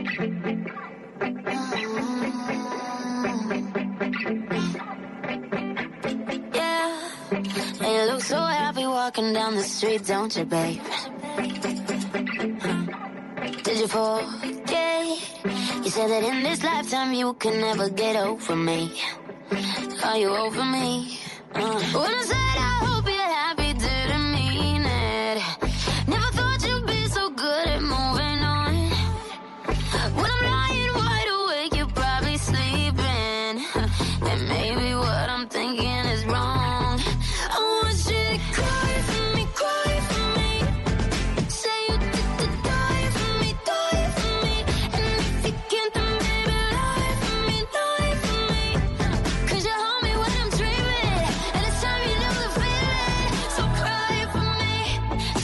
pretty life in pictures. See your lips erasing me. You're so good to her, it's vicious. Yes, you should be thanking me. Ooh, who's gonna touch you like me? Yeah, tell me who, who could make you forget about me. When I said I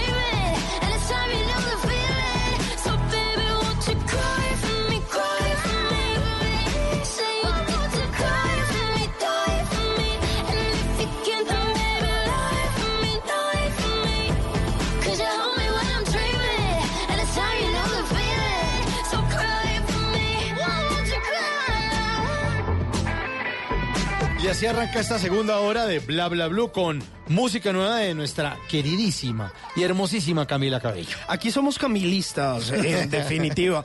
Mire, Camila Cabello, quien había lanzado canción hace poco junto a Shawn Mendes de Señorita, le habíamos escuchado el año pasado esa interpretación de Habana que la llevó a la inauguración de esos premios Grammy a inicio de este 2019 y lanza una canción a la que le va ya muy bien en cifras, que tiene ya más de una semanita por ahí andando y se llama Cry for Me o Llora por mí.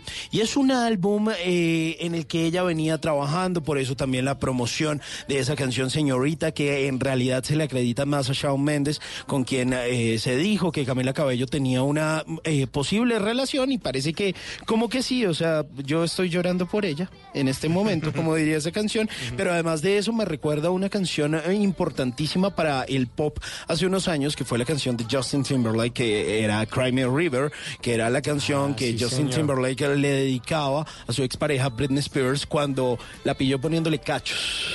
Entonces, pues digamos que son canciones que tienen que ver con eso. Sencillo de ese nuevo álbum de Camila Cabello, esta canción que se llama Cry for Me en Bla Bla Blue.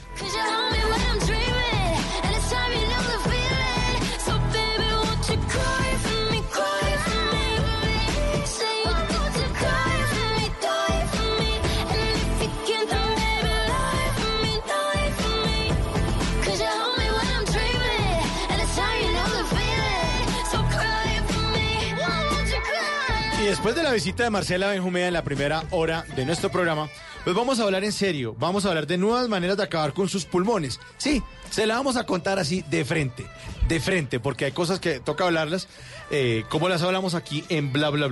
Sí, señor. Pues mire, hay varias cosas que están eh, sucediendo con todo este tema del cigarrillo. Ya sabemos que el cigarrillo es una porquería, pero aquí vamos a seguir eh, echándole sal a la herida.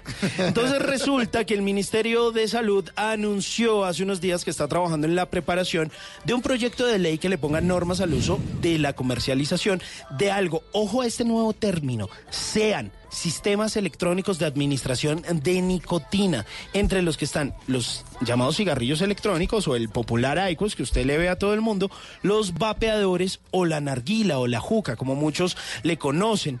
Resulta que en este marco regulatorio el viceministro de Salud, Iván Darío González, dice que se construirá a partir de evidencia científica. Y es que miren, no en vano, la semana pasada se prohibió, se prohibieron los vapeadores ya en el estado de California, un estado que es abiertísimo a miles de cosas, o sea, tanto así que es abierto a que todo el mundo fume marihuana legalmente. Hay deliveries o envíos puerta a puerta de marihuana. Están abiertos a otro tipo de cosas. Y el hecho de que realmente los prohíban en un estado como California, pues creo que genera alarmas alrededor del mundo. Y no sé si detrás de eso pues están las tabacaleras o no. Obviamente. Y no sé qué tanto daño realmente causen los vapeadores o no.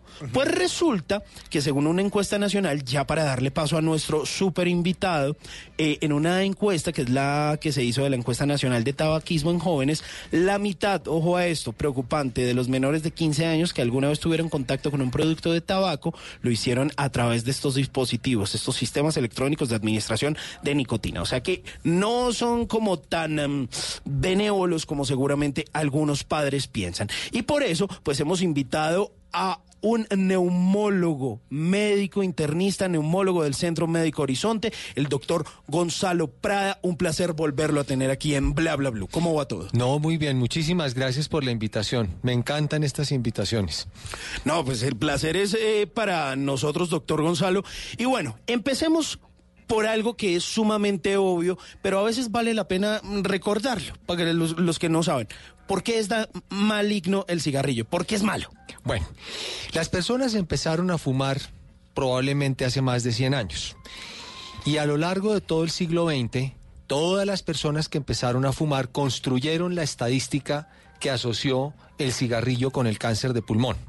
Entonces ahí está, por ejemplo, el hombre Malboro. El hombre Malboro que algunos de nosotros, los que ya estamos un poco más creciditos, eventualmente conocimos, era el que hacía la propaganda, él murió de un cáncer de pulmón. Y eso es una cosa que es absolutamente cierta. Da, adicional a eso, empezaron a aparecer enfermedades como por ejemplo la enfermedad pulmonar obstructiva crónica, que en los años 50 fue descrita como bronquitis crónica y enfisema pulmonar. Son dos var- variantes que hoy en día pues tienen otras denominaciones, pero para efectos prácticos es la destrucción progresiva del parénquima pulmonar, o sea, del tejido pulmonar que se encarga del intercambio de gases y que eventualmente lleva a una insuficiencia respiratoria crónica y a veces a la muerte. Es el famosísimo EPOC. EPOC, exactamente. El cáncer de pulmón y el EPOC son dos enfermedades muy graves. En primer lugar, porque el cáncer de pulmón es la primera causa de mortalidad por cáncer en hombres. Wow. Es decir, el cáncer de próstata es el más frecuente, pero no el que más mata. El que más mata realmente es el cáncer de pulmón. Primero porque la mayoría de los pacientes se detectan en estadios avanzados de la enfermedad, cuando ya están en estadios generalmente estadio 3A, 3B, es decir, que ya son algunos pacientes se escapan al manejo quirúrgico y al manejo oncológico. Entonces, de alguna manera es una enfermedad que es grave. Y el EPOC, por su parte, la enfermedad pulmonar obstructiva crónica, es un problema que es de muerte lenta. Es decir, es progresivo. Es el paciente que llega al consultorio y se demora desde la recepción hasta el consultorio un montón de tiempo porque no puede caminar rápido, tiene que ir acompañado a un familiar, uno que le cargue la bala de oxígeno, que tiene que usar inhaladores y seguramente muchos o algunos de los oyentes que puedan estar en este momento eh, sintonizados pueden eh, eh, saber de qué estoy hablando. Es una enfermedad que desafortunadamente es una enfermedad crónica, es irreversible, pero es una enfermedad que dejando de fumar puede dejar de ser progresiva, más no quitarse. Eso es muy importante. Entonces, de alguna forma, eso es hablando del pulmón. Ahora contemos la asociación de cigarrillo con enfermedad cardiovascular, con el incremento del riesgo de infarto, de enfermedad vascular periférica. Enfermedad vascular periférica quiere decir que los vasos sanguíneos del organismo se van estrechando, se van poco a poco, a poco cerrando, y eso está también asociado al cigarrillo, entre otros factores de riesgo. Y además, el cigarrillo, el tabaco, está asociado con otros cánceres diferentes en otras partes del organismo que también están. Obviamente también se asocia con eh, inicio precoz de la demencia. Y bueno, yo podría quedarme toda la noche hablando de cuántas cosas puede producir el cigarrillo. Doctor eh, Prada, pero y quisiera también contarles a los oyentes que uno fuma porque uno es adicto a la nicotina. Sí. Punto. Porque yo fumaba, me fumaba 20 cigarrillos diarios. Sí. Hice un curso que se llama Easy Way donde uno le explica por qué uno fuma. Y uno fuma es porque es adicto a la nicotina. No fuma ni porque tiene frío, ni porque tiene sueño, ni porque está contento. O sea, eso son disculpas. Exacto. Y en la adicción usted busca cualquier disculpa para volver al consumo de, de la De acuerdo. nicotina. De hecho, la adicción a la nicotina es una adicción muy fuerte. Muy alta, sí, es en casi como la heroína, ¿no? Exactamente, es comparable. Lo que pasa es que la, la heroína ma- mata mucho más rápido. Es decir, la, la- la- la- la adicción a la heroína generalmente acaba con la persona en menos tiempo, además de las enfermedades que se pueden transmitir por las agujas, como hepatitis B, hepatitis C, SIDA y muchas cosas. Entonces, el tema del cigarrillo es que sí genera una adicción muy fuerte.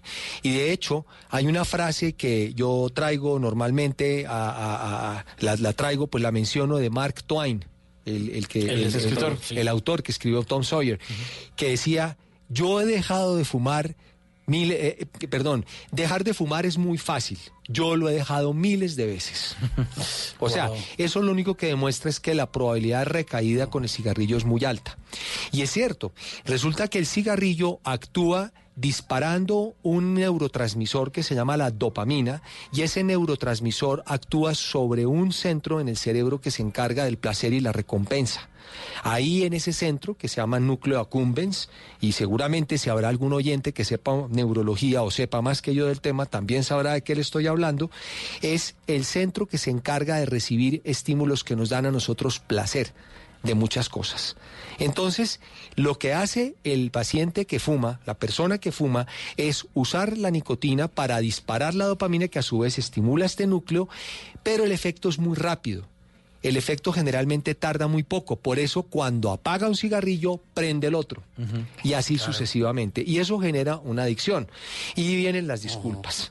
De que me voy a morir, yo me tengo que morir de algo, etcétera, etcétera, etcétera. Todo lo que ustedes ya saben y los que han sido fumadores pues saben perfectamente cómo es también de difícil dejar de fumar. Entonces, ¿qué pasó? Que se ha generado una conciencia muy grande sobre el tema del cigarrillo. Eh, creo que Colombia firmó la ley Marco hace muy poco tiempo. Muchos países eh, ya la habían firmado hace mucho más. Y de alguna manera empezaron a aparecer terapias de reemplazo. Las mismas empresas de, eh, productoras de cigarrillos comenzaron a producir otras terapias, otras terapias no, sino otra clase de cigarrillos con la disculpa de que probablemente si no hacemos una combustión eh, tan alta, eh, sino lo que hacemos es únicamente Calentarlo. calentarlo, entonces podemos mantenernos ahí y reducir el daño.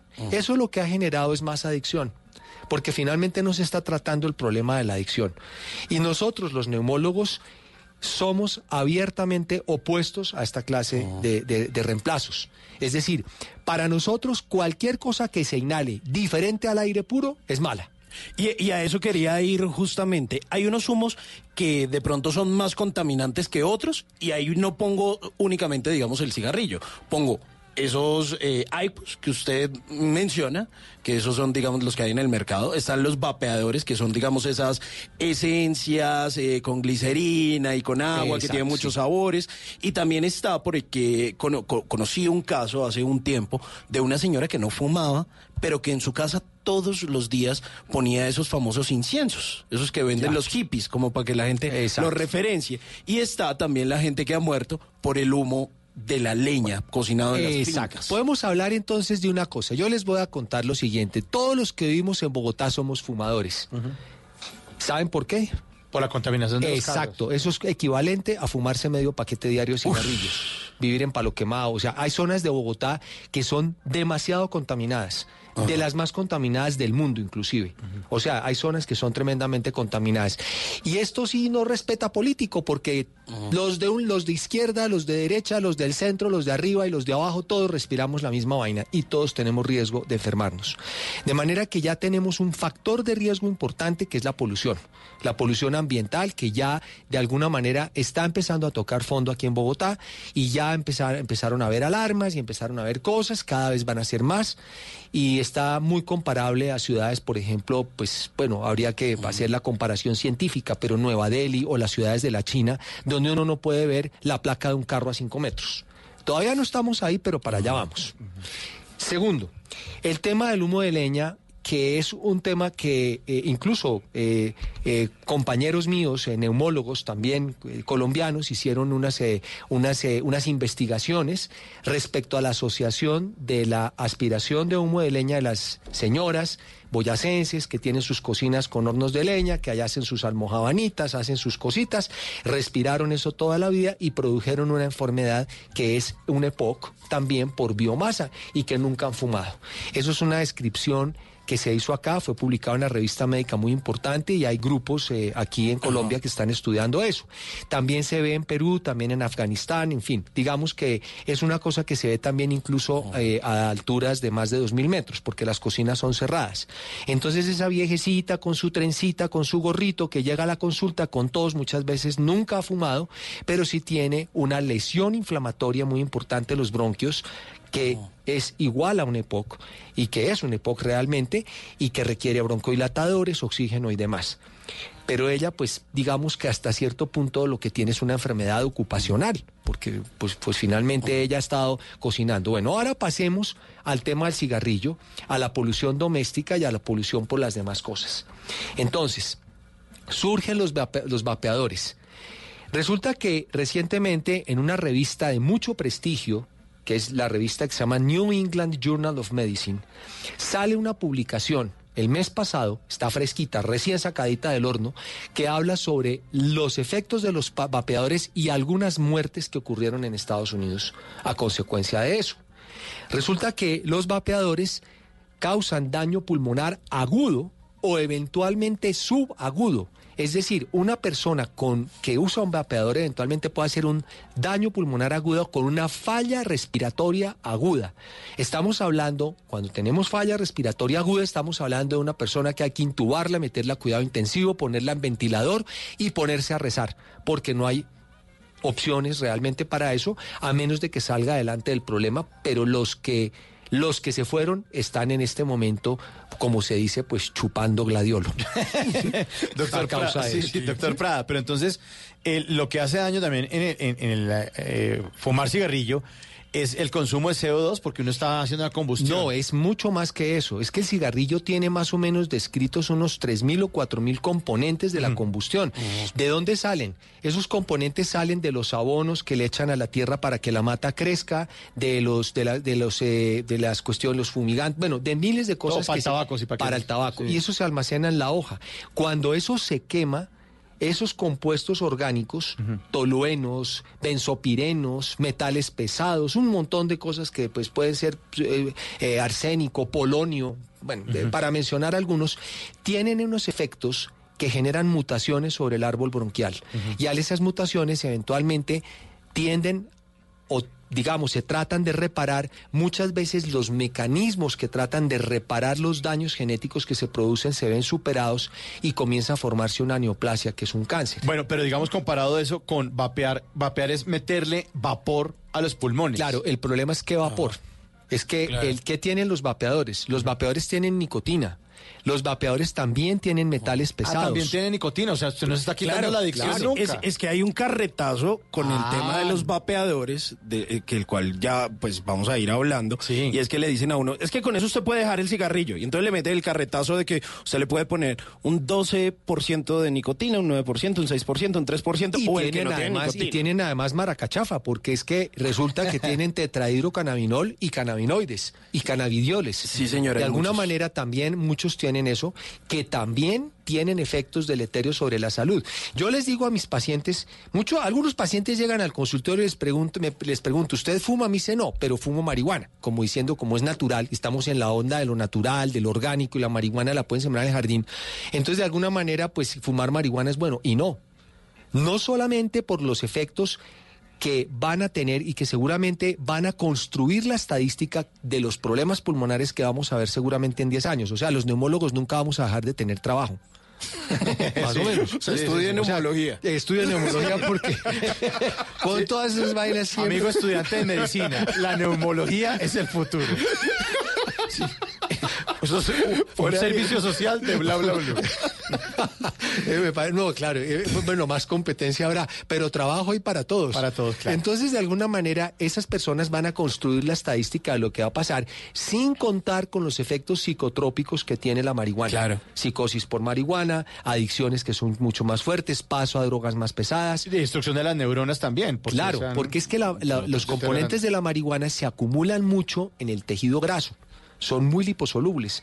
Y entonces, ¿dónde se acumulan? En el cerebro, que tiene una gran cantidad de Ah, grasa en claro, sus Por eso los marihuaneros son flacos. No, eso ya por otra razón. Generalmente es porque comen un poco menos, porque eso Ah. quita un poco el hambre. Y, y- y la otra cosa es que se acumulan en, lo- en, en- en algunas unas células que se llaman las células de Leydig en los testículos. Entonces también pueden producir problemas de espermatogénesis y adicionalmente en el tejido graso. De manera que eso no es tan inocuo como la gente piensa. Y estos vapeadores tienen eso también, pero es que también están descritas muchas otras cosas en Pero los es que también vapeadores. el olor de la marihuana, doctor, eso sí es una cosa espantosa. Uy, sí, eso no pues a mí aguanta siempre me ha molestado mucho. A, Ya- mí, a mí me molesta demasiado. no Menos mal que la prohibieron en los parques porque y, en la- y cerca de los colegios, pero bueno. Sí, el vecino del 302. Saludos. Un saludo.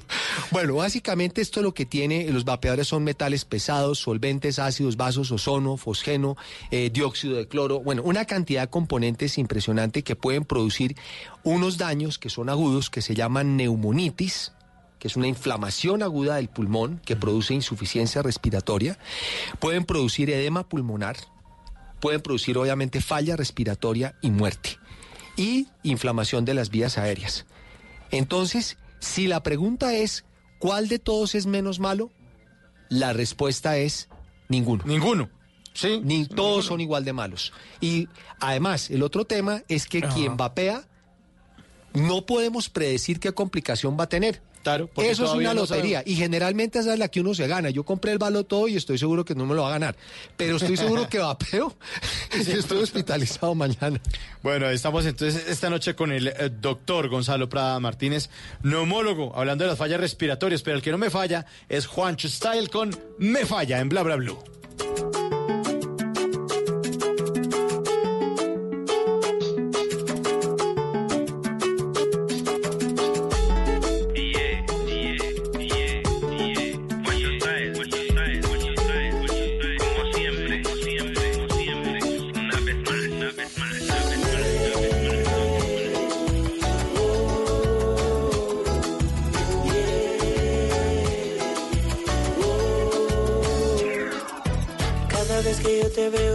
Corazón me falla. A mí me falla. Siento me falla. Cuando yo te veo, mami, siento que el mundo me estalla. A mí me estalla. Siento me estalla. Desde que tú estás, yo siento mi vida, todo es irreal. Cuando tú te nada es normal y la vida a mí me falla. A mí me falla. Siento me falla. A mí me falla.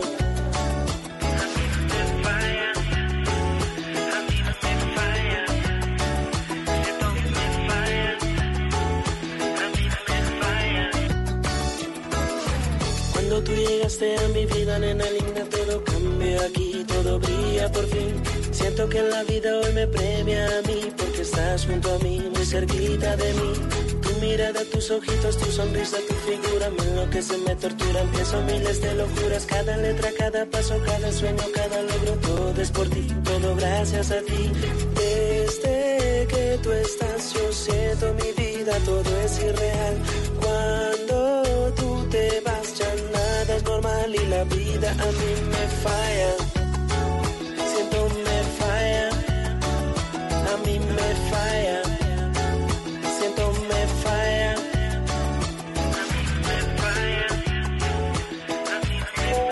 Planes hay? ¿A qué nos quieren invitar? En Bla Bla Blue, el WhatsApp con Tata Solarte.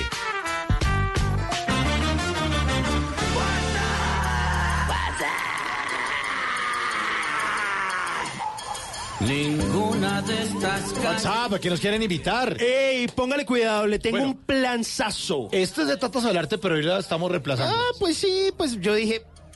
Pues yo tengo plan, yo Sí. tengo plan y pues Y lo yo también tengo mis recomendaciones. Eh. Porque a mí, ay, no crean, a mí también me invitan a cosas en no, so- WhatsApp. no solamente a Tata. que- Ay, no, pues qué dijo, pues Tata, aquí. no, ay, Ay, no, no, todo Tata. Solo ella. Todo no, Tata. no, no, No, no, no. Y además, no es una invitación en Bogotá, no señor. ¿Dónde es? ¿Dónde es? ¿Dónde es? Cartagena Ah, de. Indias. Me gusta. Póngale cuidado, pues ahí estamos escuchando esta canción, Demasiado Corazón, del maestro Willy Colón, porque es el que encabeza este plan que les tengo. Un evento que se llama Viva la Salsa, donde va a estar, póngale cuidado. A ver. Si a usted le gusta echar paso, esto es lo suyo. Andy Montañez. Uf, lo máximo. Tito Nieves. Uy. Oscar de León. No, no, no, no. no, Rey pues. Ruiz. Willy Colón y el gran No, combo de Puerto Rico. ¿Qué es esto? Va a estar buenísimo. ¿Cu- cuándo es? ¿Cuándo es? ¿Cuándo Mire, es un evento que se va a llevar a cabo el próximo 28 de diciembre y no es una inocentada, esto es en serio, en la Plaza de Toros de Cartagena. Lo un evento que se llama Viva la Salsa. Ya están ahí las boletas, el promotor es AOE Fénix Entretenimiento SAS, Chévere. para que usted se ponga cita. Este evento empieza el próximo sábado 28 de diciembre a las 8 de la noche. Va a estar buenísimo. Hay boletas eh, desde los eh, 102 mil pesos, 160 mil pesos y de ahí para arriba. pa'lante. Porque si a usted le gusta la salsa y está en Cartagena, porque a fin de año hay mucha gente paseando Mucha, por allá. mucha. Eh, pues que viva la salsa, que viva Willy Colón, Rey Ruiz, Oscar de León, el gran combo de Puerto Rico, Ush, Tito Nieves y Andy Montañez. lo máximo. Eso va a estar un planzazo. Buen plan. O sea, vaya y eche paso. Que viva la salsa.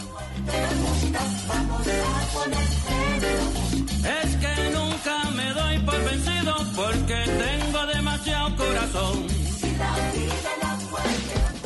Bla Bla Blue. Porque en la noche la única que no se cansa es la lengua. Ella va caminando desnuda en una cama de estrellas. Mi conciencia que se pierde en aquella botella. Y su sonrisa va volviendo una magia tan bella.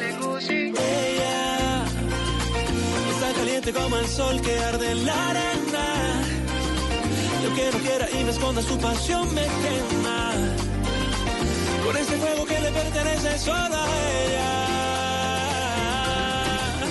Me gusta así, así, así, así, así. Locos de mente, así, así, me gusta a mí. Tan natural, como las olas enamorado.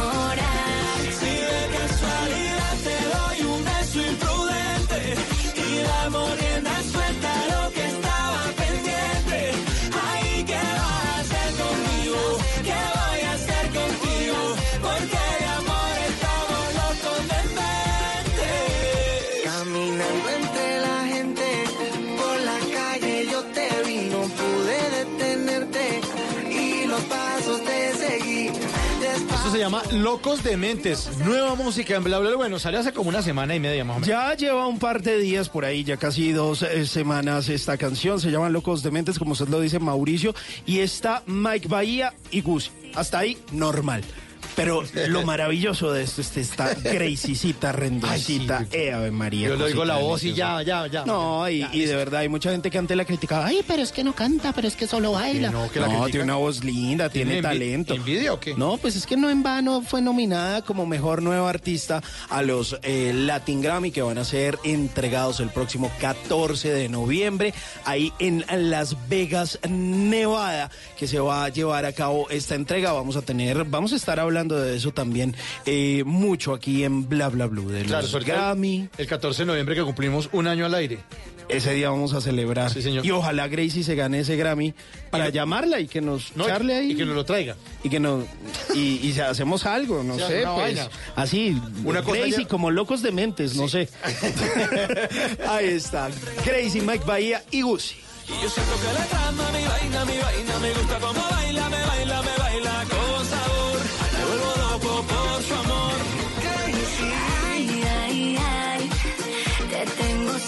pero quiero más. Me tienen una nube que sube y sube. Ando en una locura que no puedo controlar. Si de casualidad te doy un beso imprudente. Y en esta segunda hora de Bla Bla Blue estamos hablando en serio acerca de un tema que trae Simón Hernández, que son instrucciones, o el tema es instrucciones para acabar con sus pulmones. Usted verá, usted decide. Aquí lo hablamos en serio, de frente, y usted decide, pues si deja, deja el cigarrillo a un lado, o mira a ver si el vapeador mejor se pone a, a oler el vapor de la plancha, otra cosa que de pronto no sea tan maligna, porque hemos, hemos a- hablado acerca de los compuestos que no son cualquier cosa en los vapeadores. ¿no? Nos acompaña el doctor Gonzalo Prada Martínez, neumólogo, y hemos hablado acerca de eso, ¿no, doctor? Uno piensa, no, pues eso es vapor, hasta huele rico y todo eso. Y resulta que tiene una cantidad de compuestos que no. Bueno, para, por ejemplo, los cigarrillos electrónicos, básicamente. Ahí se han descrito que hay nicotina, carbonilos, compuestos orgánicos, benceno, Sí. tolueno, que ya los mencioné, partículas, eh, trazas de metales pesados, eh, los, la- las cosas que utilizan para darle sabor y adicionalmente las... Una cosa que no he mencionado es que muchas veces están contaminados por bacterias. Entonces también pueden producir neumonía, neumonía infecciosa, bacteriana. Entonces eso es una... Y también incluso con, con partículas de hongos. Eh, mire, mire que eh, curiosamente yo tengo un amigo que no lo voy a echar al aire por obvias razones. Dijo, oiga, yo estoy en California, aquí es legal la marihuana, pues yo me voy a echar un, un ploncito. Y resulta que le dijeron, pues no, no tenemos marihuana, pero le tenemos el, eh, la esencia de marihuana, la TSH, no sé qué, con un vapeador. Y eh, eso le terminó generando una reacción alérgica, terminó brotándosele la cara y hoy en día, luego de dos años que estuvo en California, sigue teniendo reacciones en la piel. Ah, ¿estaba paseando allá o qué? Sí, estaba en California y, ¿Y le, le pareció salió? mucha gracia echarse un porrito. Resulta que no había porrito, le, le dieron como, como la esencia y hoy Claro. en día le sigue desarrollando una reacción alérgica que no tenía. Simplemente como que estaba ahí como quieta y ¡pum! se le estalló en el cuerpo. Y hoy en día tiene brotes en su piel. Gracias Sí, a eso. Pues obviamente eso es otra de las complicaciones porque de alguna manera, lo, como empecé comentando en el programa, cualquier cosa diferente al aire puro es dañina. Entonces, de alguna forma o de otra, tenemos que tratar de hacer eso. Ahora, hay una cosa que también eh, está escrita en estos artículos que están publicados en el New England Journal of Medicine de, de, pues básicamente es una publicación semanal de hace una semana, dos semanas, y es que muchos de los pacientes, en un 80% de los casos, pueden experimentar síntomas en el momento en que lo están haciendo. Y muchas veces, incluso después de hacerlos, cuando comienzan a tener todos los síntomas de dificultad respiratoria, de tos, y obviamente pues eso indica que ya hay una inflamación del pulmón, una inflamación aguda, que es lo que yo comenté antes, que se llama neumonitis. Claro, pero el cuerpo le edema está diciendo, pulmonar. el cuerpo le está diciendo. Exactamente. Oye, hermano, Claro. ¿qué? Aire puro, por favor. Aire puro, exactamente. Doctor, yo sé que me va a regañar por la pregunta que se la voy a hacer, pero es totalmente necesaria.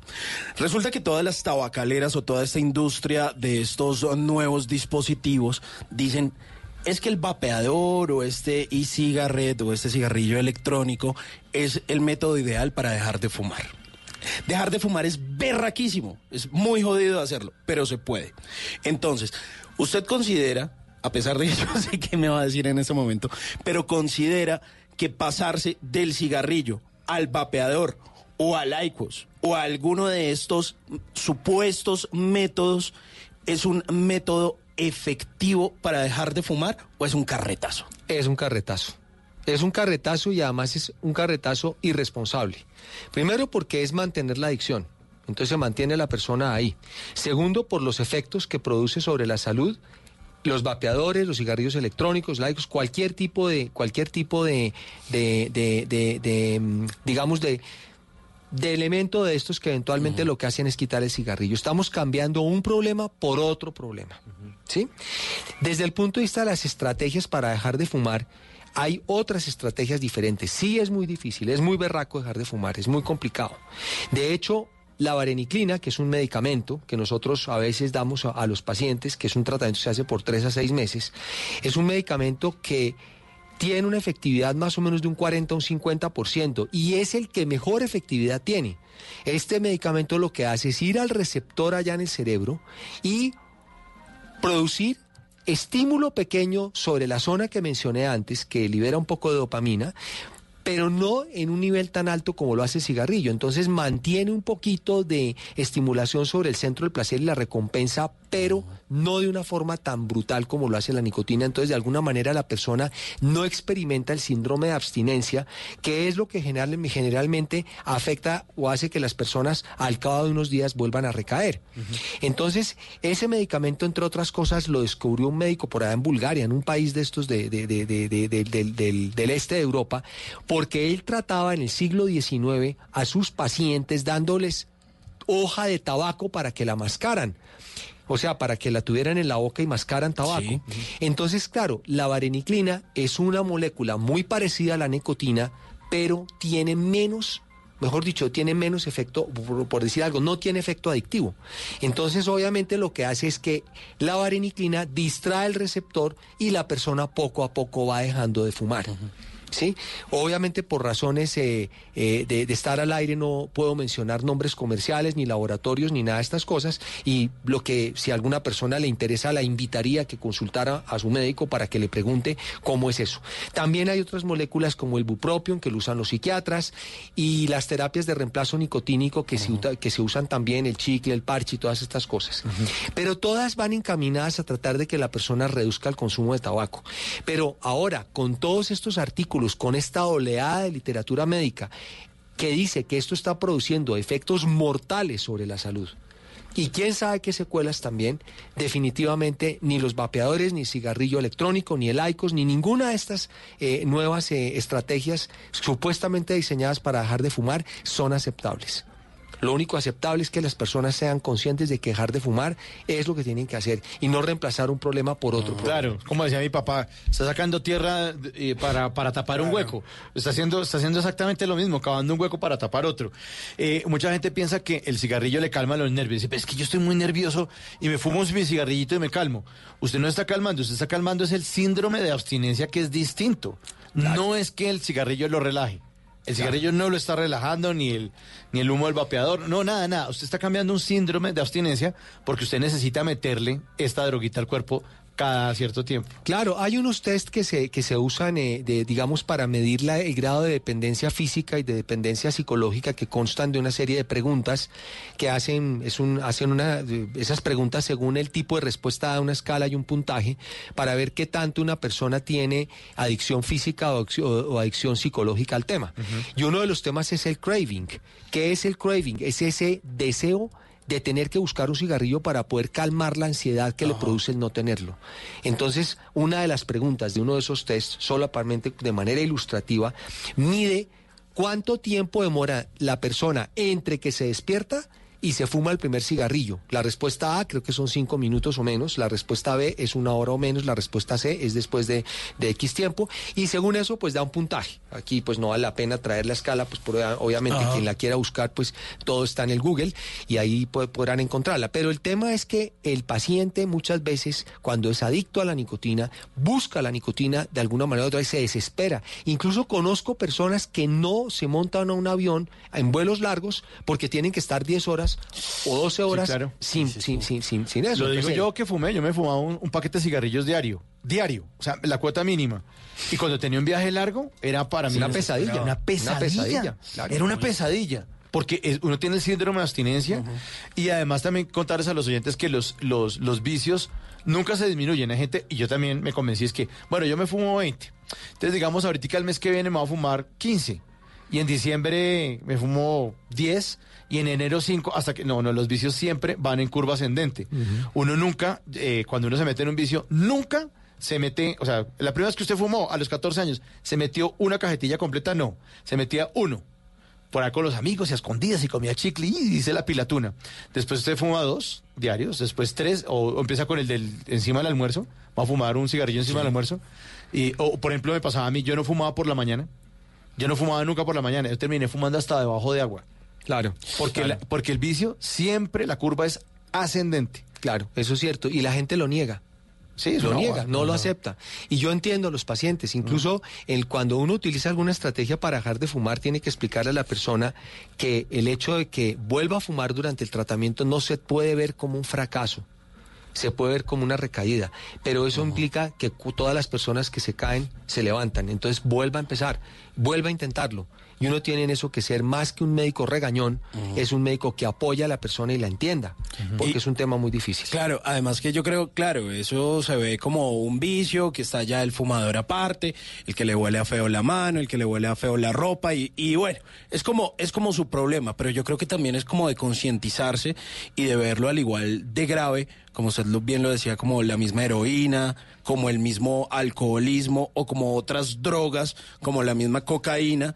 Eh, porque realmente uno tiene que ser consciente de que se está matando, ¿no? O sea, uno tiene además de eso, más, a usted le pueden vender el tratamiento para que deje de fumar mañana. Listo, alguien se lo inventó y cómprelo. Pero si usted no tiene la voluntad, usted no Sí, tiene no. absolutamente Ah, pues, a- nada. a- hablemos de eso. ¿Cuáles son las fases de que tiene, eh, digamos, nosotros podemos clasificar a una persona cuando entra a un consultorio según el- el- el- el- el- los siguientes criterios, que son la fase de precontemplación.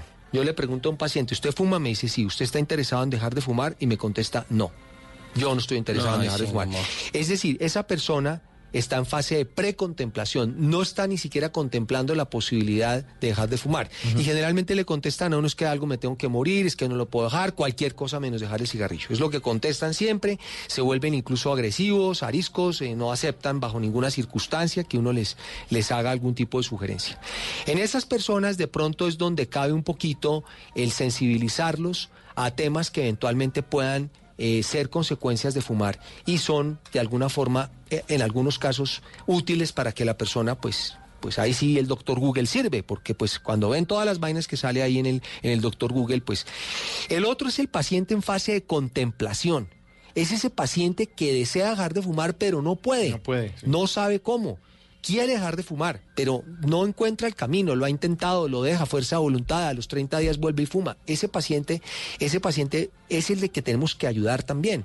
Ese es el que le tenemos que mostrar el camino y decirle, bueno, vamos a, a intentar tales métodos de tal manera y de alguna forma llevarlo a la siguiente fase, que es una fase que es la de acción que es cuando el paciente le pone fecha y hora al tema y dice yo ya voy a dejar de fumar, vamos a hacer esto doctor, de una vez yo ya no quiero seguir fregándome con esto. Y eventualmente esa fase de acción puede tardar, pues de- depende de cada paciente, pues es un tiempo pues que depende de cada persona, de, de- de qué tan berraca sea para eso. Y después viene una fase que es la de consolidación que es la persona que ya no fuma y le molesta que le fumen en la casa, que fumen en el, que, o sea, que cambia de amigos, que ya no tiene ceniceros, que es una persona que, que ya cambió todo eso. Entonces, hay otra cosa y es que muchas veces la ansiedad está detrás del deseo de fumar. Entonces muchas veces dicen es que, sobre todo las mujeres, es que si dejo de fumar, doctor, subo de peso. Claro, mamita, si se pone a comer más, ¿cómo no va a subir de Claro. peso? ¿Por qué no lo cambia por una adicción más chévere, que es hacer deporte? Sí. Entonces, de alguna manera, el Eso es deporte genera adicción. El deporte también estimula esos centros del placer y la recompensa, libera endorfinas, un montón de vainas. Entonces, de alguna manera, el deporte ayuda también a que la persona cambie de amigos, cambie de reuniones, eh, prefiera acostarse a dormir por la noche, quiere una fiesta donde todo el mundo fuma. Eh, Es decir, es, es, es prácticamente un cambio de estilo de vida y se puede lograr. Yo tengo pacientes que lo han logrado y con éxito. Bueno, estamos hablando esta noche aquí en Bla Bla Blue. Instrucciones para destrozar sus pulmones. Ya verán ustedes, toman la decisión. Yo, por el lado mío, digo que soy un feliz exfumador. Y lo felicito. Y me encanta. Usted no se imagina, yo, el cigarrillo es una cárcel. Yo estaba metido en la cárcel y me le volé y me siento feliz. Y, uno- y el uno- billete que cuesta, porque eso yo también... fumaba cigarrillos que eran de una marca más barata y no, no me gastaba. ¿No me piel roja? No, tampoco. Imperial, de esas. Es que tampoco. Estamos en Bla Bla Blue, doctor, por favor.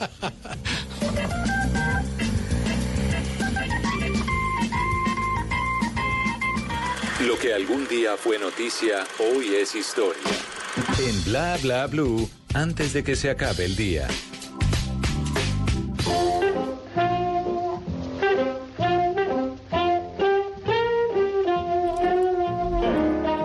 Antes de que se acabe el día, vale la pena recordar que un día como hoy, pero del año 1988, nació Mesut Özil, futbolista alemán. Sus padres fueron inmigrantes de la segunda generación, procedentes de Turquía. Mesut aún mantiene la religión musulmana de sus padres. Juega como centrocampista. En sus inicios jugó con el DJK Westfalia y en el 2005 se incorporó a las filas de El Schalke. Pero a principios del 2008 el jugador fichó por 4.3 millones de euros por el Werder Bremen. En la temporada 2008-2009 logró el gol de la victoria dando a su equipo la Copa Alemana frente al Bayer Leverkusen. En el 2009 jugando con la selección alemana se alzó con el Campeonato Europeo 2001, pero eh, sub-21 en esa categoría. Osila fue elegido como mejor jugador del partido y luego debutó el 11 de febrero de 2009 en la selección de mayores en el Mundial de Sudáfrica, donde fue titular con su selección y tuvo varias actuaciones destacadas. El 17 de agosto del 2010, Mesut Özil fue fichado por el Real Madrid, una operación que costó alrededor de 15 millones de euros. En sus tres temporadas en el club disputó 159 partidos, marcó 27 goles y repartió 81 asistencias. En el 2013 fue fichado por el Arsenal de Inglaterra por casi 50 millones de euros.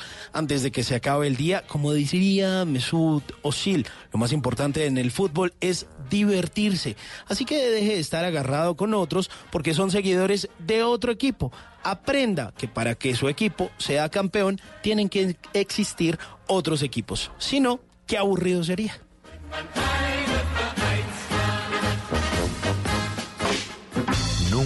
Te irás a la cama sin aprender algo nuevo. Bla bla blue.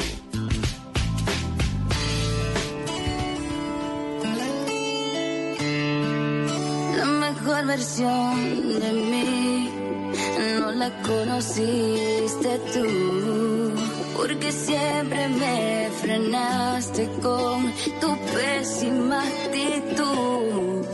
Nunca pude ser quien era por amarte a tu manera. Me olvidé hasta de serio.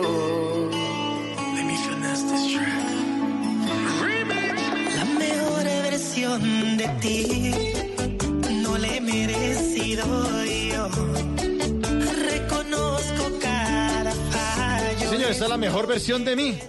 Nati Natasha y Romeo Santos. Romeo Santos, el rey de la bachata, con una mujer que se ha denominado, pues ahora como una de las reinas o por lo menos uno de los referentes femeninos, femeninos de el reggaetón. Bueno, estamos aquí con el doctor Gonzalo Prada, doctor neumólogo. Eh, Estábamos hablando de eso, de reemplazar eh, ese tema de la ansiedad por el deporte. Pero yo estoy aquí trabajando. ¿Listo? Y entonces resulta que yo me meto un agarrón con alguien aquí en Blue. Y entonces yo reacciono y entonces esa excusa del mal genio, yo digo, me tengo que fumar el cigarrillo. Y entonces, porque eso es así, digamos, como he reaccionado yo. Lo digo en, en- en mi caso. ¿Qué hago yo si no puedo salir a trotar a la medianoche? ¿Qué hago? Me, me empaco una chocolatina, tomo agua, eh, hago unas flexiones de pecho. ¿Cómo, cómo, cómo hago para no fumarme ese cigarrillo, doctor? Bueno, es que de hecho, de entrada, el tema de dejar de fumar es, prácticamente un proyecto de, de- de- de vida en algunas personas. Es decir, usted tiene que ser fiel a su proyecto y tiene que dar resultados y los resultados son pues suyos. De, ma- de manera que, pues, es cierto. Es lo mismo, pues, no, no, si se agarró con alguien aquí en Blue, tiene algún problema y usted sale y dice, bueno, me voy a poner a hacer 20 flexiones de pecho. No, yo creo que el tema es que no todas las personas que tienen, eh, que, que tienen adicción al tabaquismo tienen algún tipo de problema mental. Y eso realmente a mí no me correspondería hablar, porque eso es un tema más de psiquiatría o psicología. Lo importante acá es que las personas que quieran, que, mejor dicho, las personas que fumen sepan a qué se exponen. Es decir, los precontempladores. Sepan a qué se exponen. Sepan qué les puede pasar. ¿Sí? Y cuando vean a alguien con oxígeno por ahí caminando en la calle, seguramente esa persona fue fumadora. Porque eso también ocurre.